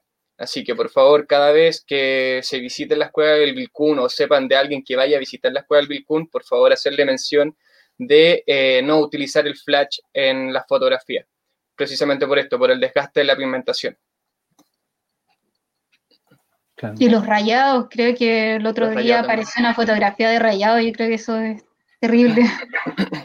David, algo más para, para comentar. Eh, no sé si. En, este, en este bloque, más que nada, porque nos queda un bloque todavía. Ya, no, hasta ahí no. Yo creo que está bien. Seguro no, pero dale, si van a salir muchas, muchos temas más y en el otro bloque van a salir muchas preguntas. Sí, sí. No sé si hay preguntas que queden para después. ¿Seguimos avanzando o no sé si te queda algo más del pueblo Huilliche? Eh, datos relevantes. No, yo creo que por ahí está bien. Sí. Si hay alguna pregunta, me pueden hacer. Si hay preguntas, ahí sí. Para que la gente vaya a buscar un, café, para que sigamos ahí conversando, vamos a dar un, espacio, nos vamos a ir a, corte comercial un ratito para que vayan a buscar un cafecito y sigamos conversando. Nuestros agradecimientos a Constructora Chilín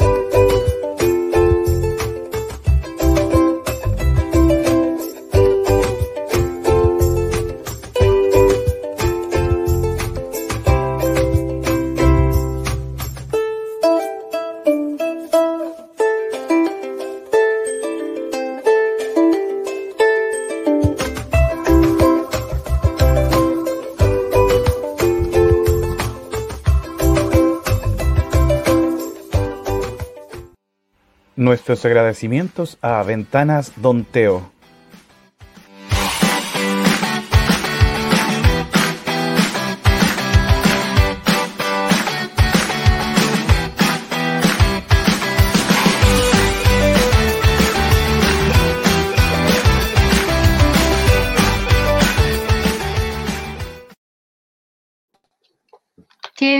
Tengo otra nueva sorpresa. No sé si me escuchaste, tengo otra nueva sorpresa que se llama Guardianes del Planeta. Así que quiero que lo veamos primero y después comentamos. Por favor.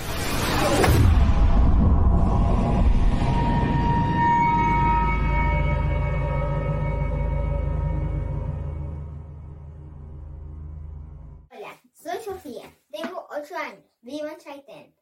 En la playa Santa Bárbara, la gente contamina en la tierra y en el agua. Los los peces se ahogan y también se mueren en algunos casos.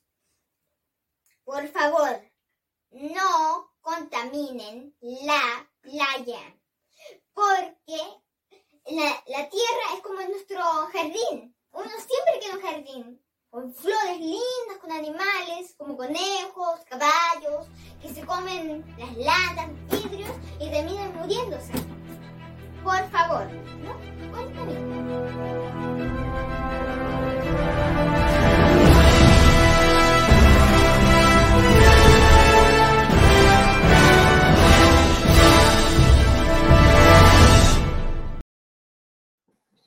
Qué linda Sofía, nos entregó un lindo mensaje y tenemos este nuevo segmento que es especial para los niños, para que nos dejen sus mensajes y para que, otros niños nos puedan enviar y vamos a dejar los, los teléfonos para que nos, y el WhatsApp para que nos envíen mensajes. Así que, ¿qué opinas de este lindo segmento que tenemos? Eh, me parece súper maravilloso ya que es súper bueno incluir a, la, a, las nuevas generaciones, a los niños sobre todo, y que los niños ya tengan esa, esa conciencia sobre el resguardo del, del, medio ambiente y sobre todo sobre el resguardo de, y el respeto hacia las demás vidas, por decirlo así, que en este caso los animales. Eh, como tú también decías, eh, les va, acá abajo está apareciendo una barra con el número de WhatsApp y el email para que las personas también nos puedan compartir sus fotografías, videos, entregando este mensaje de protección al medio ambiente. Y eh, bueno, mencionarles también que me parece súper, súper bueno el, esto, que los niños se vayan integrando mucho más en este tipo de temas y que por favor los papás o los hermanos, los tíos, los profesores eh, hagamos más conciencia en, en, el resguardo, porque ya le hacemos un bien al planeta, pero en sí le estamos haciendo también un bien a nuestras vidas, porque sin el planeta no vamos a poder vivir. Así que como dice Sofía, por favor, no botemos más basura, seamos conscientes y respetemos. No, y la idea es que nos pueden enviar mensajes de forma horizontal, grabándolo de forma horizontal con el teléfono, un minuto aproximado que dure, para que podamos así juntar estos videos, para que podamos mostrar y eso, que sea de una forma educativa, las actividades que hacen los niños, si alguno recicla, así para que nos puedan enviar de, cada rincón de, rincón de, la comuna. Así que es maravilloso que tengamos este espacio, dos espacios para los niños, para que podamos aprender de ellos. Eh, vamos a seguir avanzando. Eh, para seguir este segundo bloque, tenemos también otro video para poder hacer la introducción para este esta nueva temática. Así que nos vamos con la señora Nancy Vargas Sancao, que es la presidenta de la comunidad indígena de Autení. Eh, buenas tardes, mi nombre es Nancy Vargas, eh, soy la representante de la comunidad indígena de la isla Autení y quiero mandarle un saludo y felicitar especialmente a usted, señorita Pamela, y a todo su equipo eh, por conducir este espacio de conversación de diferentes temas locales.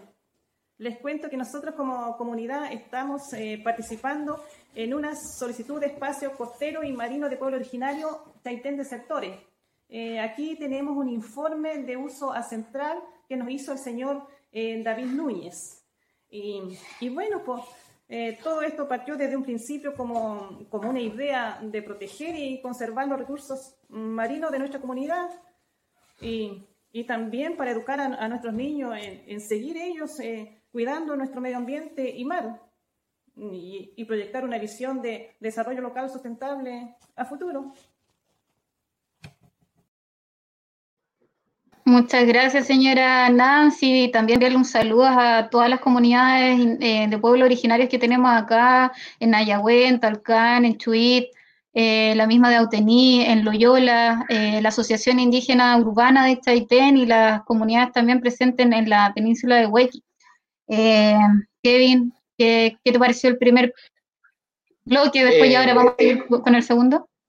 Eh, súper, súper interesante. Igual encuentro de que las personas que vayan interesándose más en este tema también tengamos el respeto eh, que se merecen los pueblos de las comunidades, de las comunidades de los pueblos originarios, perdón, ya que no es un, un tema que podamos como hablar como si nos perteneciera como nosotros mismos, se, merecen su, respeto.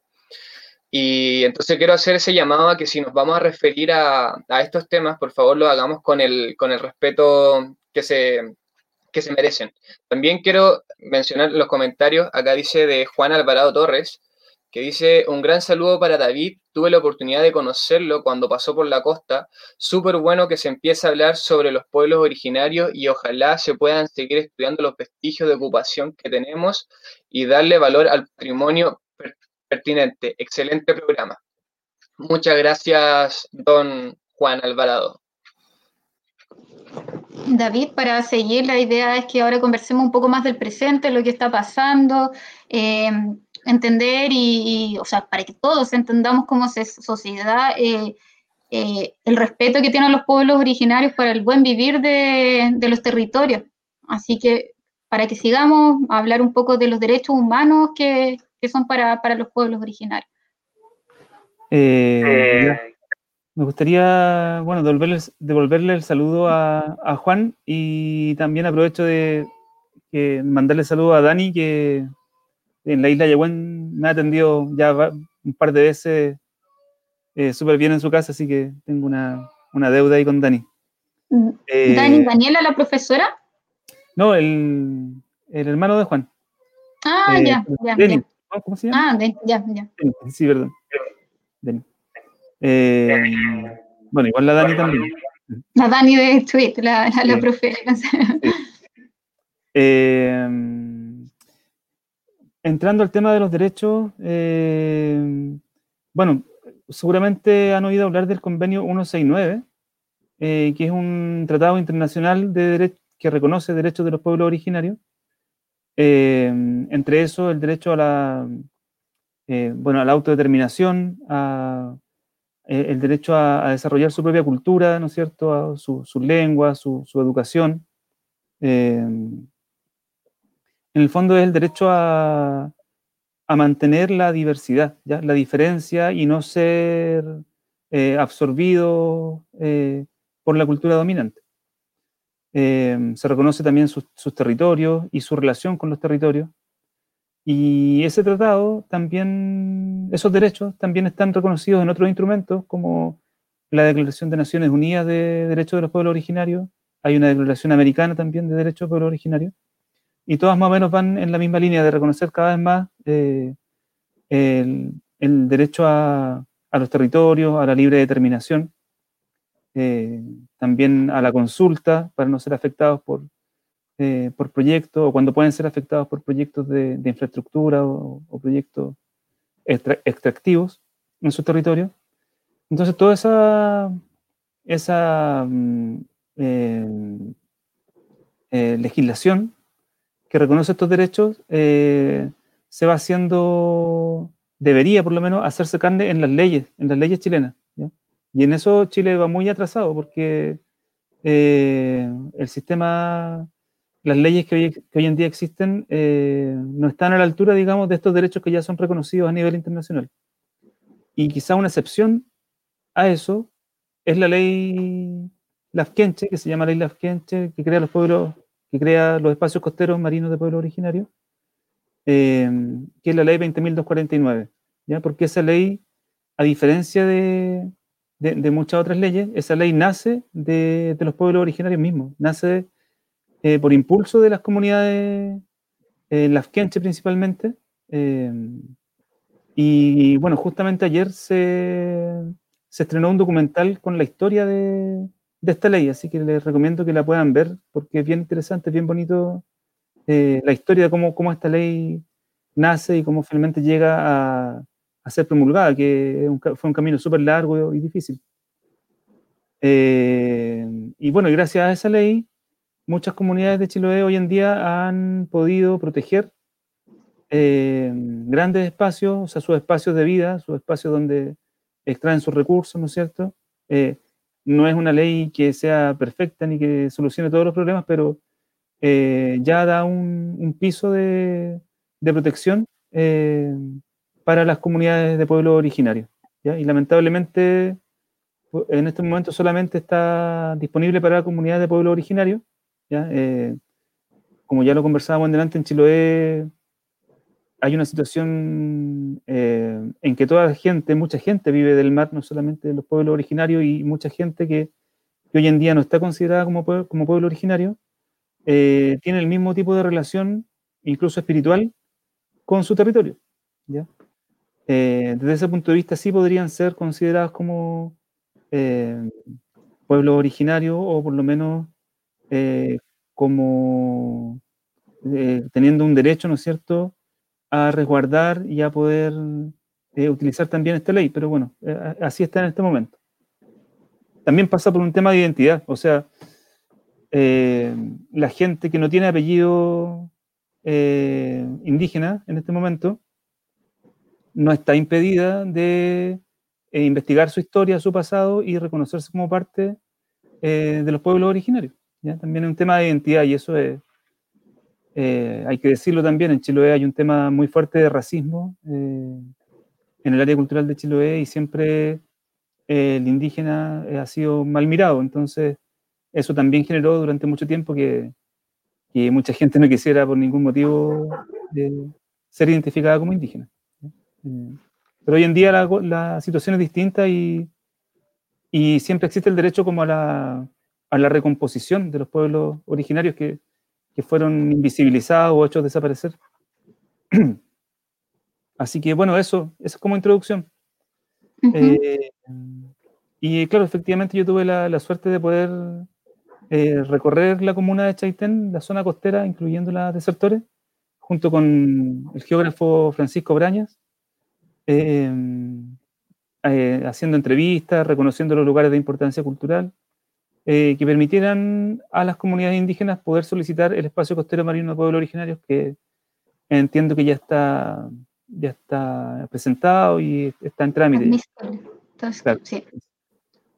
Eh, un poco, eh, en resumir un poco lo, lo, que comentaste en relación a los proyectos que decías, eh, el respeto, el resguardo de, de, estas inversiones públicas, también como igual habías mencionado, el respeto también de los estudios. Eh, muchas veces, claro, lo que hizo David, que se agradece, yo creo que por primera vez las comunidades de pueblo originario acá sintieron que que un estudio les pidió como la autorización, podemos hacer el estudio, explicarle para qué es, porque muchas veces se, se, pasa y van directo a monumentos.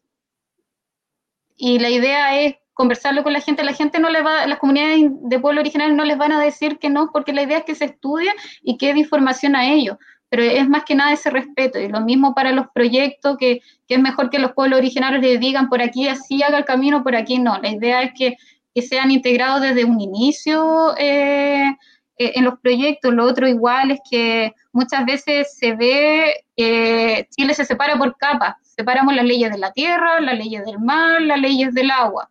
Y los pueblos originarios tienen una visión más holística de, de todo esto, y lo que vendría siendo un poco más la ley Lafkenchi, que garantiza un poquito más porque no, hay leyes que no son, o sea, la, en sí la constitución a veces no garantiza nada, está como muy indicativo, pero podría decirse que la ley Lasquenche es un poquito que ayuda y coopera en, en este proceso. Y, y, también, claro, el racismo yo creo que también se ve mucho a nivel nacional, la sociedad ha hecho que sea así, y cada día, bueno, se están reivindicando eh, la, los pueblos originarios en el sentido de que los jóvenes se están reconociendo, los jóvenes y todos nosotros estamos ya respetando a, o al final vivimos todos juntos y, y, muchos de nosotros, todos tenemos familias que pertenecen a un pueblo, tienen apellido o a veces nos sentimos porque vivimos en el mismo territorio, como decía David. Eh, tenemos una imagen igual, ahí vamos a ver si las podemos mostrar para que David nos comente un poco del proceso que se ha hecho acá, de la, de la ley Lasquense con la EMPO de Chaité. Bueno, por mientras les cuento que eh, la ley Lafkenche, tal como decía Pamela, eh, reconoce o permite, mejor dicho, una herramienta que permite a los pueblos originarios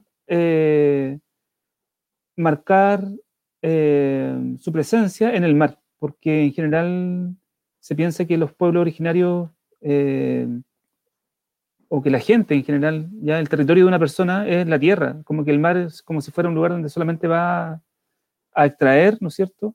Pero en realidad en el mar, y sobre todo en Chiloé, en, el mar interior, eh, está toda la... Eh, hay un montón de significados, de lugares que tienen una importancia cultural, eh, y la vida transcurre en el mar también, ¿ya? Entonces es parte del territorio. Eh, así como también lo son los lagos, los ríos, el cielo, el, el subsuelo.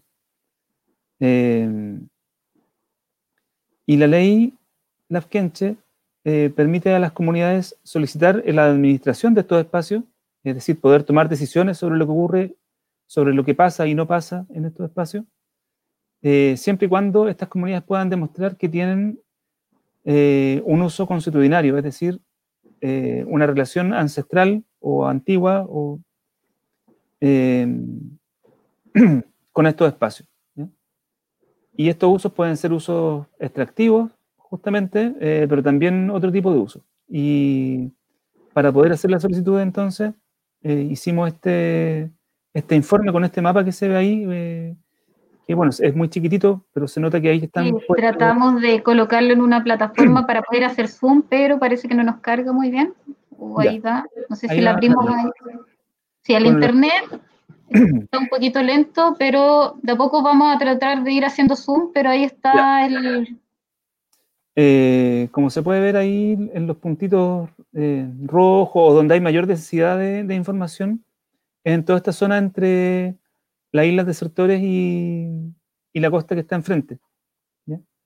Eh, eso no significa que el resto del territorio eh, no tenga importancia o tenga o haya tenido en algún momento haya estado deshabitado, porque todos los lugares, muchos lugares eh, en el sur de Chaitén, los que mencionaba Pamela hace un ratito, tienen sus nombres, ¿no es cierto?, en lengua indígena, tienen historias asociadas, solo que en la actualidad tienen menor cantidad de habitantes eh, por, por, razones históricas, que la gente que se llegó a sentar se sentó más que nada acá, eh, pero en, si nos salimos de esta lógica de dónde está la gente ubicada, dónde están sus casas, y, pensamos en, la, en, las rutas de navegación, eh, de pesca y de, y de, utilización de recursos, toda la costa está igualmente ocupada, ya toda, la zona tiene, tiene uso consuetudinario.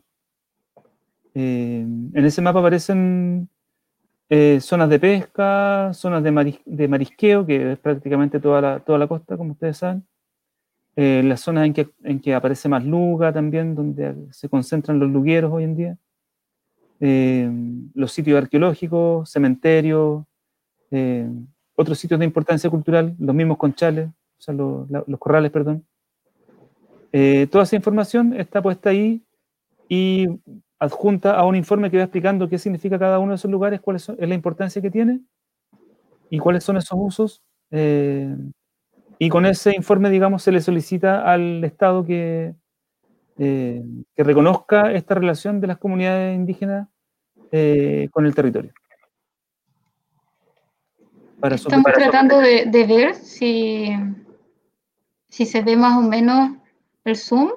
Sí, sí, ahí se ve bien. Ahora sí, ya estamos, hicimos un cambio ahí de, computador, por eso estamos. ¿Se alcanza a ver bien? Sí, ahí está Cabudahue, Reñigüe, Chilco, Chaingo, Mariscadero, Pucatúe, Cueva de Chonque, claro. Ahí está Casa de Pesca, Loncoene. Por acá están los sitios de los corrales, por ahí está Conchales.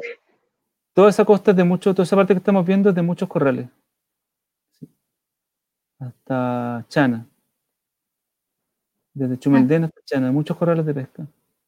Y todo este, esto se hizo a través de las comunidades de pueblos originarios con David para poder ir acreditando los usos del espacio costero marino de pueblo originario. También se hizo con, en conjunto con los sindicatos de pesca artesanal, que en sí la mayoría igual pertenece a las comunidades de, de pueblo originario y en la zona de también se está haciendo el levantamiento eh, para esta zona de acá. Claro, hicimos también unos talleres bien bonitos donde se reunía la gente en diferentes lugares, bueno, en Loyola, en Casa de Pesca, en Talcán, en Nayagüe. Eh, estuvimos en la isla Imerquiña, que es la más pequeña, o sea, la, la que tiene menos habitantes. Eh, Sí, Chulín fue la menos, de la que menos sabemos. No pudimos hacer un taller en la isla Chulín, lamentablemente, pero eh, también está considerado. Pero en sí el espacio marino es un espacio que se va a ir, eh, eh, se, va como, va avanzando, va, es un proceso al final en desarrollo que, que se tiene. Sí, y también les quería contar que mm, eh, estoy apoyando a distancia, obviamente, no, con ese grado de profundidad, eh, la presentación de un espacio costero marino de pueblos originarios en la península de Huequi, con la comunidad indígena de Will y otra comunidad indígena que está en, en Huequi. Así que con eso prácticamente todo el borde costero de la comuna va a estar eh, solicitado, va a estar protegido bajo esta ley. Y la idea, lo que viene después, este es un proceso súper largo, que en este momento solamente a lo mejor sirve para bloquear amenazas, pero cuando se logre, ojalá, ¿no es cierto?, eh, que estos espacios sean otorgados efectivamente en administración a las comunidades, eh, indígenas y locales se hagan eh, planes de administración y planes de manejo que realmente permitan cuidar el lugar y mantener todo lo que ustedes lo que ustedes tienen e incluso hacer actividades nuevas, pero actividades que no sean que no tengan un impacto negativo como, como sí lo puede tener la salmonicultura, ¿no es cierto? Que todos queremos que ojalá no, no prolifere en, en, esas costas y tampoco los cultivos tan intensivos de chorito, ¿ya? Porque uh -huh. también tienen su impacto, aunque es menor, eh, pero el impacto visual eh, también es muy fuerte y también causan un impacto ecológico. ¿ya? ¿No? Claro, la, como es la mitilicultura industrial más que nada de tremendas zonas que los, los tiran a concesión, a cualquier eh, postor casi, ni siquiera es para la gente local, a cualquier postor. Eh, lo otro, igual mencionar que mucha, alguien puede decir, pero ahora eh, se hacen presentes los, estos actores, porque se hablan como de actores con intereses en el mar, pero aquí nos damos cuenta que son actores que han estado primero que, que se conformó el Estado de Chile más que nada, siempre han estado presentes, pero el Estado nunca los consideró.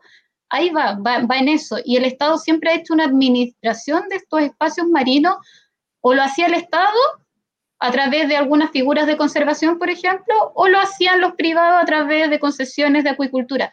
Pero han sido eh, en sí administraciones que no son buenas. Y ahora lo que se apela con la ley Lasquenche es como administración de los comunes, o sea, que la gente común de los espacios comunes sean administrados por la gente que van a ser los mismos que van a monitorear si hay, si está pasando algo. A veces hay figuras de conservación que, que nos dejan incorporados, por ejemplo, a, a la gente, considerando así como un uso más que se le puede dar dentro del plan de administración para los pueblos originarios. No es el fin, eh, son otros los usos, pero en sí para poder integrar quizá el espacio para que, como, como aquí se habla, que, que, que en Chaitén, por ejemplo, estamos integrando hartos actores locales, a eso nos referimos, eh, hay una buena convivencia. Entonces, eso, eh, el espacio marino pueblo originario es una, es una figura muy linda porque abarca, es como una mixtura en sí, si lo queremos hablar así como más, más occidental, eh, donde nos permite hacer cosas, pero que la gente local decida, que la gente local eh, converse, que dialogue. Esa, esa, es la idea de, de los espacios costeros. Sí, y reforzando eso también eh, decir que no es un espacio privado, o sea, no es un espacio que, que, que se va a cerrar a, a, otra gente, ¿ya? Porque en el caso de Talcán y de Bahía Pumalín, eh, viene gente, históricamente ha venido gente de Chaulinet o de Kenak, de esas islas, y yo les explicaba ya cuando hicimos los talleres que, que no es la idea que ellos eh, eh, les cierren las puertas a esa gente, ¿ya? O sea, y de hecho eso tampoco es posible porque la ley tampoco lo permite, pero sí es posible tomar acuerdos entre todos de cómo eh, utilizar los recursos, ¿ya? Por ejemplo, en las islas tienen claro que, que el buceo es el buceo de la luga es dañino, ¿ya? Porque por la escala en que, en que extrae y por el tipo de extracción. Eh, y si la extracción de luga estuviera limitada al, a, a, a, lo que se hace, a, la luga pateada que le dicen, eh, no existiría esta sobreexplotación y habría quizá más abundancia. Entonces, ese tipo de decisiones se pueden tomar eh, en un plan de administración de pueblo originario, de espacio costero marino, eh, y ojalá a ese tipo de acuerdos lleguen, ¿ya? Eh, porque ahora casi todo Chiloé, eh, por eso les decía, quizá no es la ley más, no es perfecta, porque si pensamos que en Chiloé antiguamente todos los, los, los bienes eran comunes, ¿no es cierto? y la gente tenía libertad de, de, navegar hacia donde se le diera la gana, pero en realidad las amenazas que hay hoy en día son mucho más fuertes, entonces ante esta amenaza, esta ley sí, sí es, es positiva, y esos inconvenientes que pueden tener, que tienen relación con los límites, eh, se pueden subsanar mediante la toma de acuerdos. ¿sí? Así que, eh, nada, súper... Eh, es una ley que, que, muchos piensan, y seguramente lo van a leer, por, lo van a ver por ahí si es que ven el documental, que en el fondo, cuando la aprobaron, muchos diputados y senadores quizás no se daban cuenta de las implicancias que iba a tener. O sea, de hecho no se daban cuenta. Si nos puedes repetir el nombre del documental también para... Eh, el nombre del documental... Eh, Me imagino que... Kevin lo tiene por ahí, parece. Sí, yo tengo el nombre del documental. Se llama Documental Lafken y lo pueden encontrar en YouTube en el canal de Servicio País. Documental Lafken. Así es. Lo que hablaba David igual de los acuerdos entre los límites, porque se entiende que, que, son familias en sí, por ejemplo, pasa Isla TAC, que hay muchas familias que tienen con, por ejemplo, con la comunidad Chengo Loyola. Ellos, por ejemplo, pueden llegar a acuerdos porque son de, de límites. Y a la vez la gente de acá también puede ir a pescar esos sectores porque nos pasa mucho acá que en Chaitén, eh, por eso igual se toma la decisión porque muchos vienen para acá, pero la gente de Chaitén no sale de acá.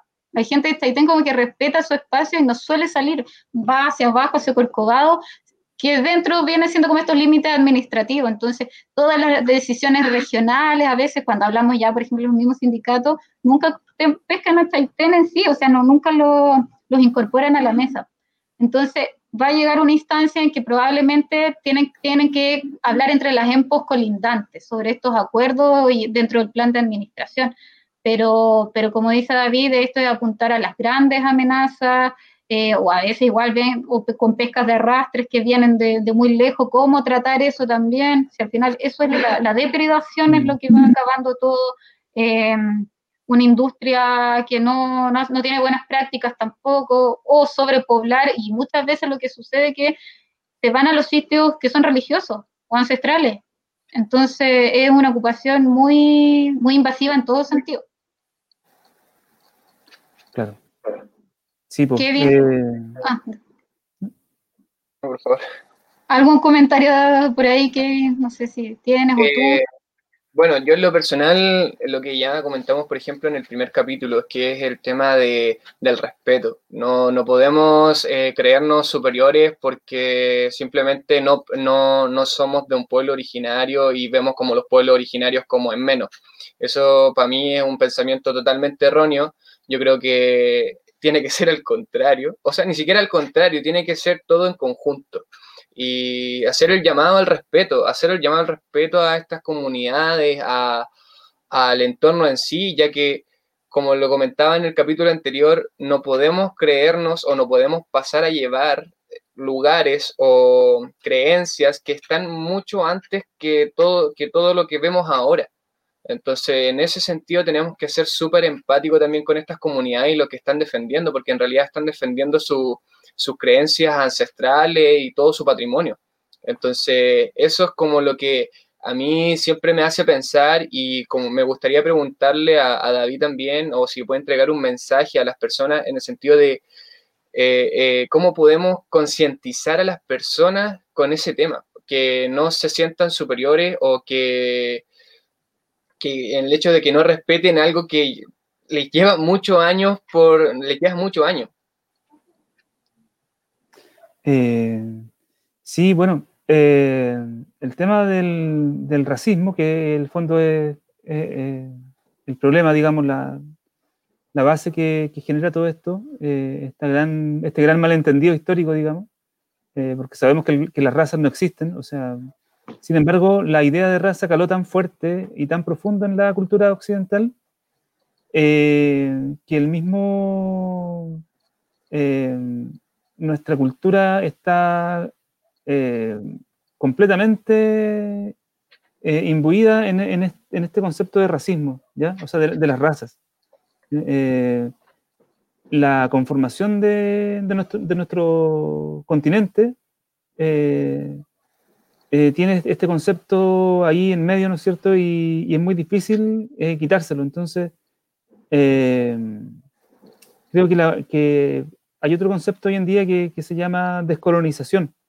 Y es importante que cada uno aprenda ese concepto, así como eh, la descolonización significa tratar de quitarnos de encima todo este peso de la colonialidad, ¿no es cierto? Es un proceso como de, reconstruir eh, una mirada eh, no racista, ¿no es cierto? No clasista, ojalá, y no etnocentrista, porque detrás del racismo o delante está una cosa que se llama el que es pensar que el propio grupo es mejor que, que otros. ¿ya?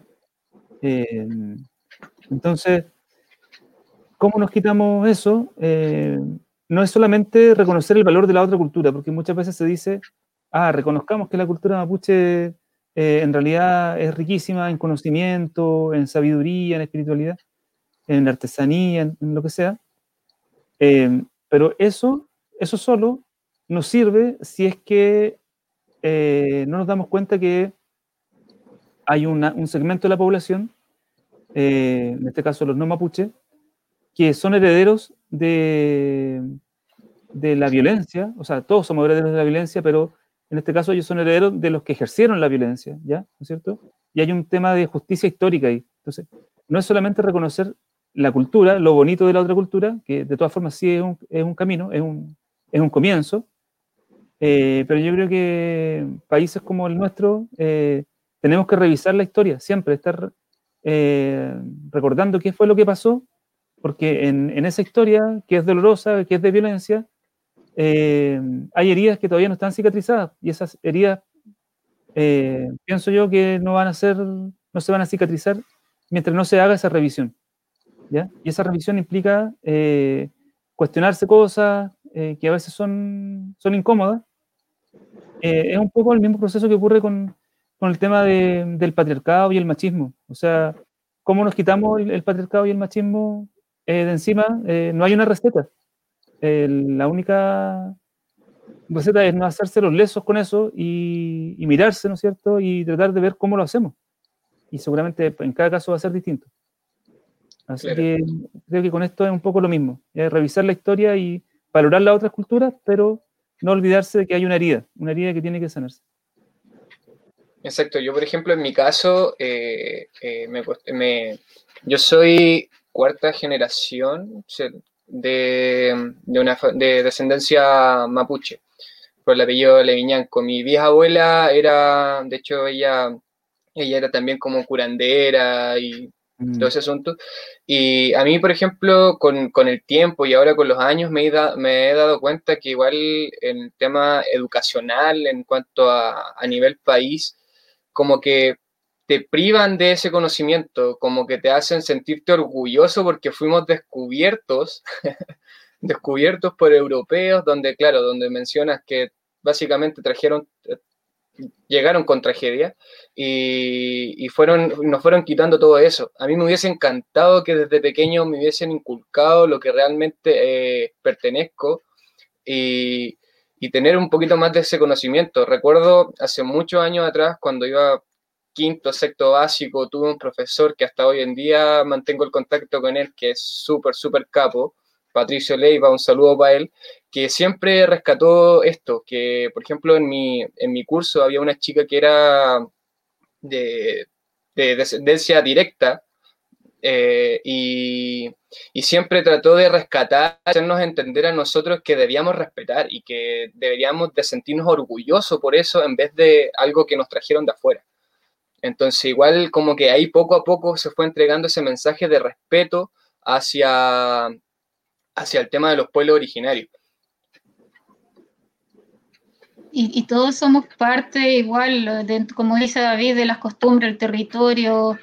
Por ejemplo, quien crió a mi papá también era de una comunidad indígena de Tweed y, y quizás no era la sangre, pero transmitió todos su, su, sus valores hacia él y hacia todos nosotros. Entonces, son muchas, muchas cosas, tenemos primos, tenemos, somos, somos todos, eh, ya, ya, existe ese, mestizaje, pero ese mestizaje siempre reconociendo y las tradiciones y la, misma gastronomía nos damos cuenta que, que, existe eso y nosotros somos parte igual de, de, todo eso. Y lo otro, quizás los conceptos igual, cuando muchas veces me escucho esto, yo es muy personal, no sé si será así David, ahí corrígeme, pero a veces escucho decir, somos colonos del territorio, pero nosotros, o sea, nosotros simples, nosotros los, mestizos.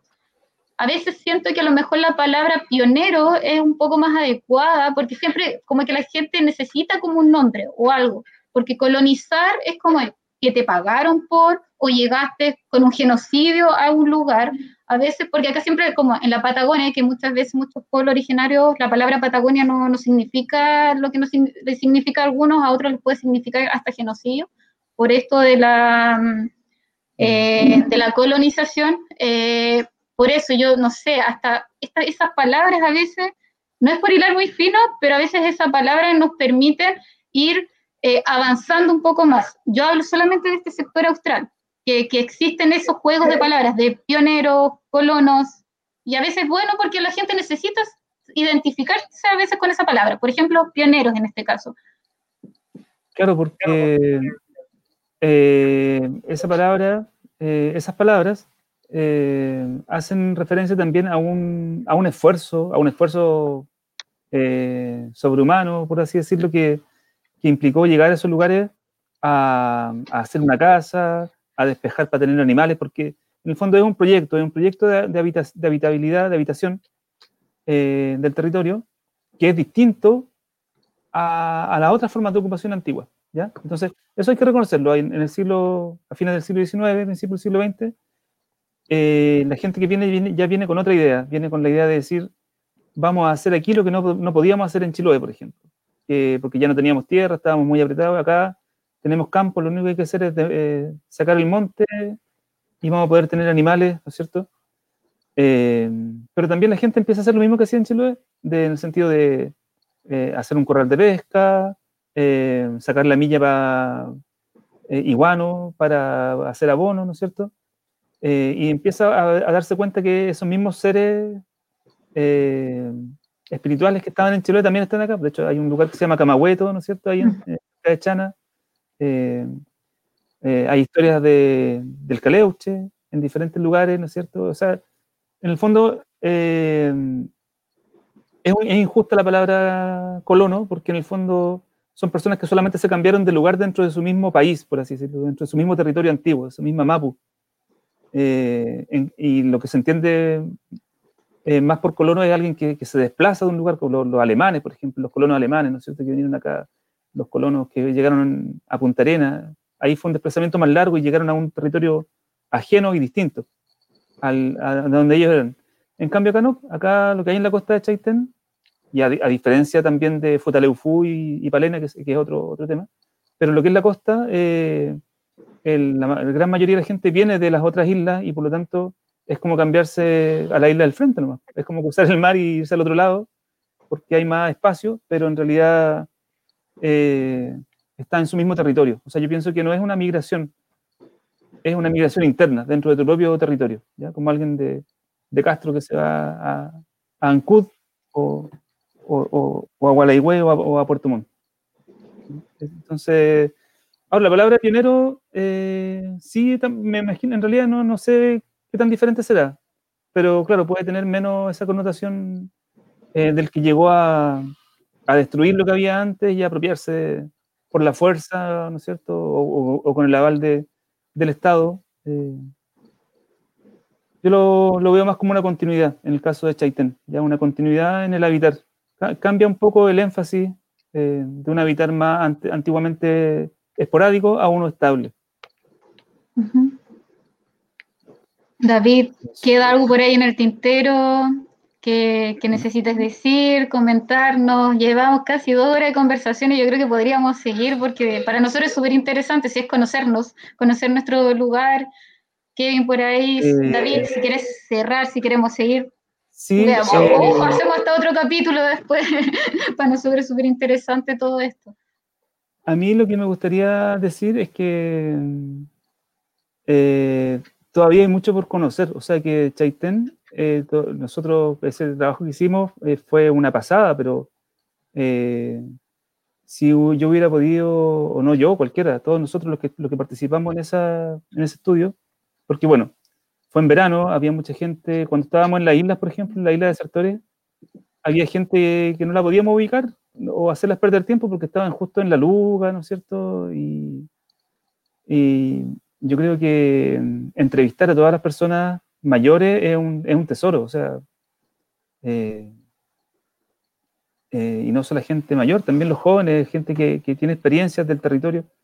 Eh, como les decía, eh, cuando hablábamos de la parte como espiritual, de esos lugares que son tabúes, eh, aparte de eso también hay un montón de otras historias que a veces la gente tampoco las quiere comentar mucho porque tienen que ver o se confunde a veces con el tema de los brujos, que son como, como temas que nadie se quiere meter. Eh, pero en realidad si la gente se empieza a dar cuenta que ese tipo de cosas no son solamente los brujos, sino que son estos lugares de, los mien, que son estos lugares de, tabú, eh, y se mira sin miedo a ese tipo de conocimiento, yo creo que hay una riqueza enorme, porque la gente, estoy seguro que sabe mucho más de lo que, de lo que nos contaron. O sea, de hecho, fue poca gente la que nos contó ese tipo de cosas.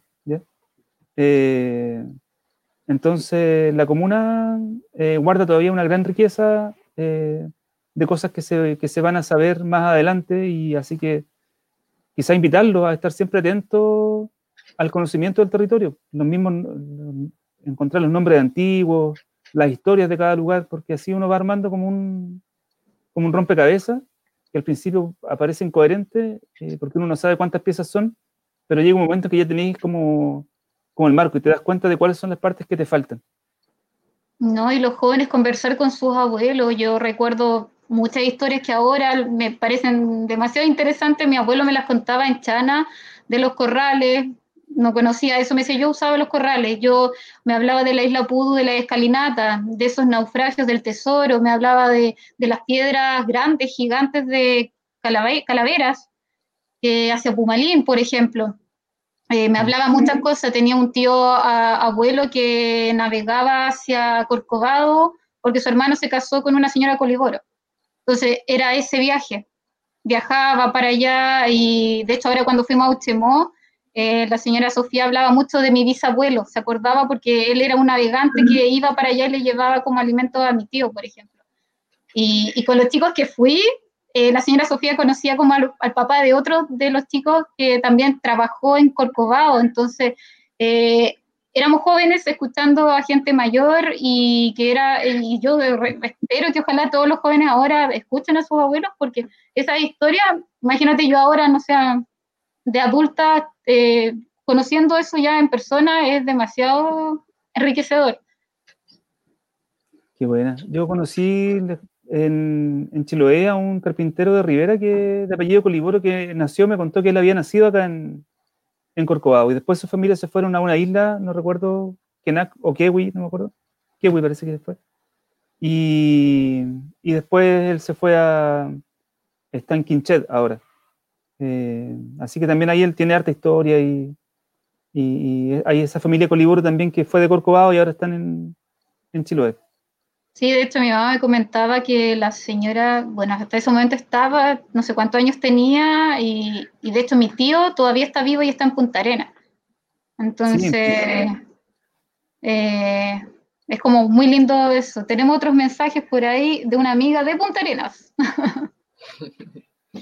Sí, eh, bueno, de hecho era la era Ruth Simeone que dice saludos desde Punta Arenas.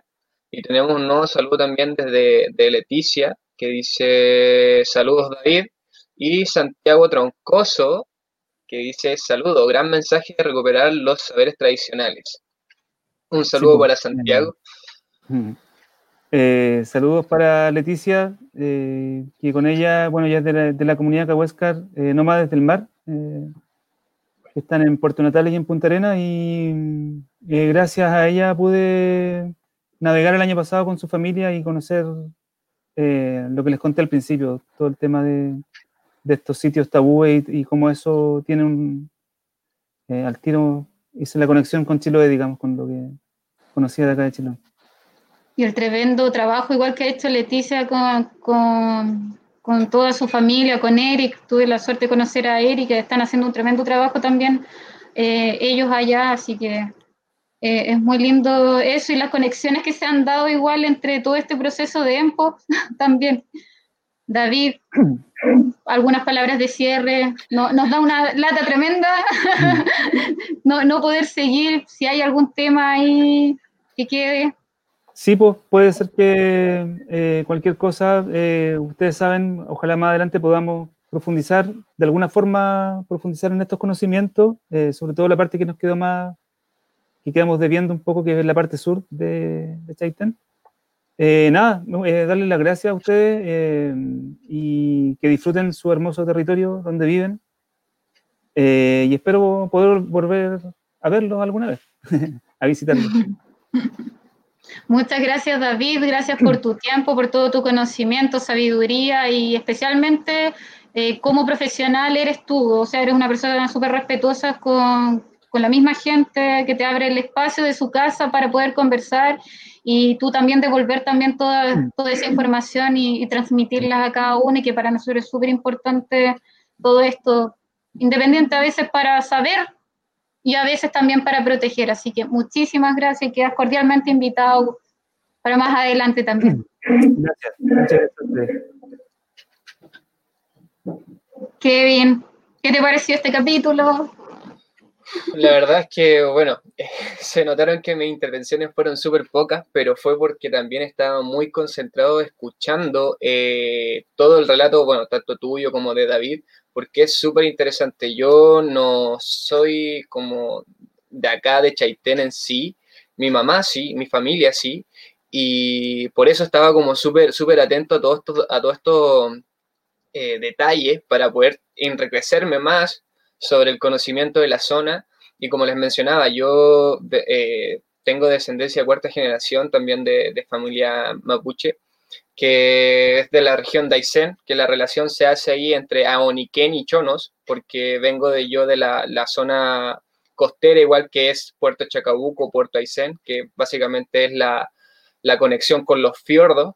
Entonces se hace esta relación de, de Aoniquén y Chonos también. Entonces igual eh, como les mencionaba, me hubiese gustado que desde muy pequeño me hubiesen enseñado todo esto, que me hayan, por decirlo así, empoderado con todos estos conocimientos y hacerle un llamado, una invitación a lo que se estaba mencionando en este capítulo, que por favor eh, respetemos y también tratemos de enriquecernos más, que conversemos con nuestros abuelos, con nuestros tíos, con nuestros papás sobre nuestra, las tradiciones que tenían nuestras familias anteriormente. Es súper importante y es, yo creo que lo van a apreciar mucho más que estar eh, estando en el teléfono, jugando, haciendo cualquier otra cosa. Yo creo que es, momento de, de, empezar a conocer todo eso, porque eh, igual nunca es tarde, nunca es tarde. Yo también quiero dejar un mensaje de que nosotros como sociedad civil autoridades también que, nos gobiernan en, estos gobiernos comunales, regionales, eh, que se puedan establecer políticas de desarrollo comunal con respeto y resguardo al patrimonio, eh, porque está realmente no, existe. Eh, y, y, solo pedirlo, o sea, nosotros como, como, como gobernanza local, ciudadana, se puede y, pedirla y también a, a, los como una política de, cultura, o sea, cultural también del patrimonio, que, que existan reglamentos de procedimiento, de solicitar la información, de que después esa información vuelva. Esto también lo, digo para los científicos. Eh, estudios de, biodiversidad, por ejemplo, es bueno que después nosotros, si firmamos un documento, si se va a hacer el estudio, que venga esa información de vuelta, porque es un material y tesoro para nosotros mismos. Eh, también agradecer a todos los profesores que igual hablan del territorio, especialmente a los profesores rurales igual de la comuna de Chaitén, que yo sé que hacen un tremendo trabajo en cuanto a patrimonio y biodiversidad y sobre reciclaje. Eh, felicitarlos y que sigan en, eso porque eh, es muy bueno y sano para, la, convivencia de todos nosotros. Kevin, también quiero mencionarte que, nos viene, que se viene para el próximo capítulo. Eh, el próximo capítulo va a ser el día viernes 16, también a las 21 horas, por Titan TV, y se va a llamar Mar y Tierra, cómo planificar nuestro territorio a través de la descentralización, con el geógrafo, geógrafo perdón, Santiago González de la Asociación GeoEduca y una mirada local con el arquitecto Juan Pablo Chandía. Eso nos espera para el próximo capítulo. Súper, súper, súper interesante. Quiero mencionar los últimos saludos que nos entrega la gente. Dice Eduardo Alvarado Torres, muchos saludos David desde Isla Yahuen. Un saludo para Eduardo también. Y también Paola Barría dice felicitaciones, gracias por el aporte, por compartir sus conocimientos. Eh, claro, es súper importante y estamos ultra agradecidos de David y de todas las personas que nos puedan nutrir de conocimiento sobre estos lugares y como mencionabas tú, personas que vienen a hacer eh, estudios sobre, esto, sobre estos temas, que es súper importante que se retribuyan después las comunidades para que todos podamos disfrutar de ese conocimiento. Quiero despedirte, despedirnos y empezar eh, más que nada darte las gracias a ti, al equipo, al jefe que está por ahí y, darle las gracias a todos ustedes por compartir este espacio. Así que muchísimas gracias, Kevin. Nos vemos hasta el próximo capítulo. Nos vemos en el próximo capítulo. Muchas gracias, Pame. Chao, chao, nos vemos.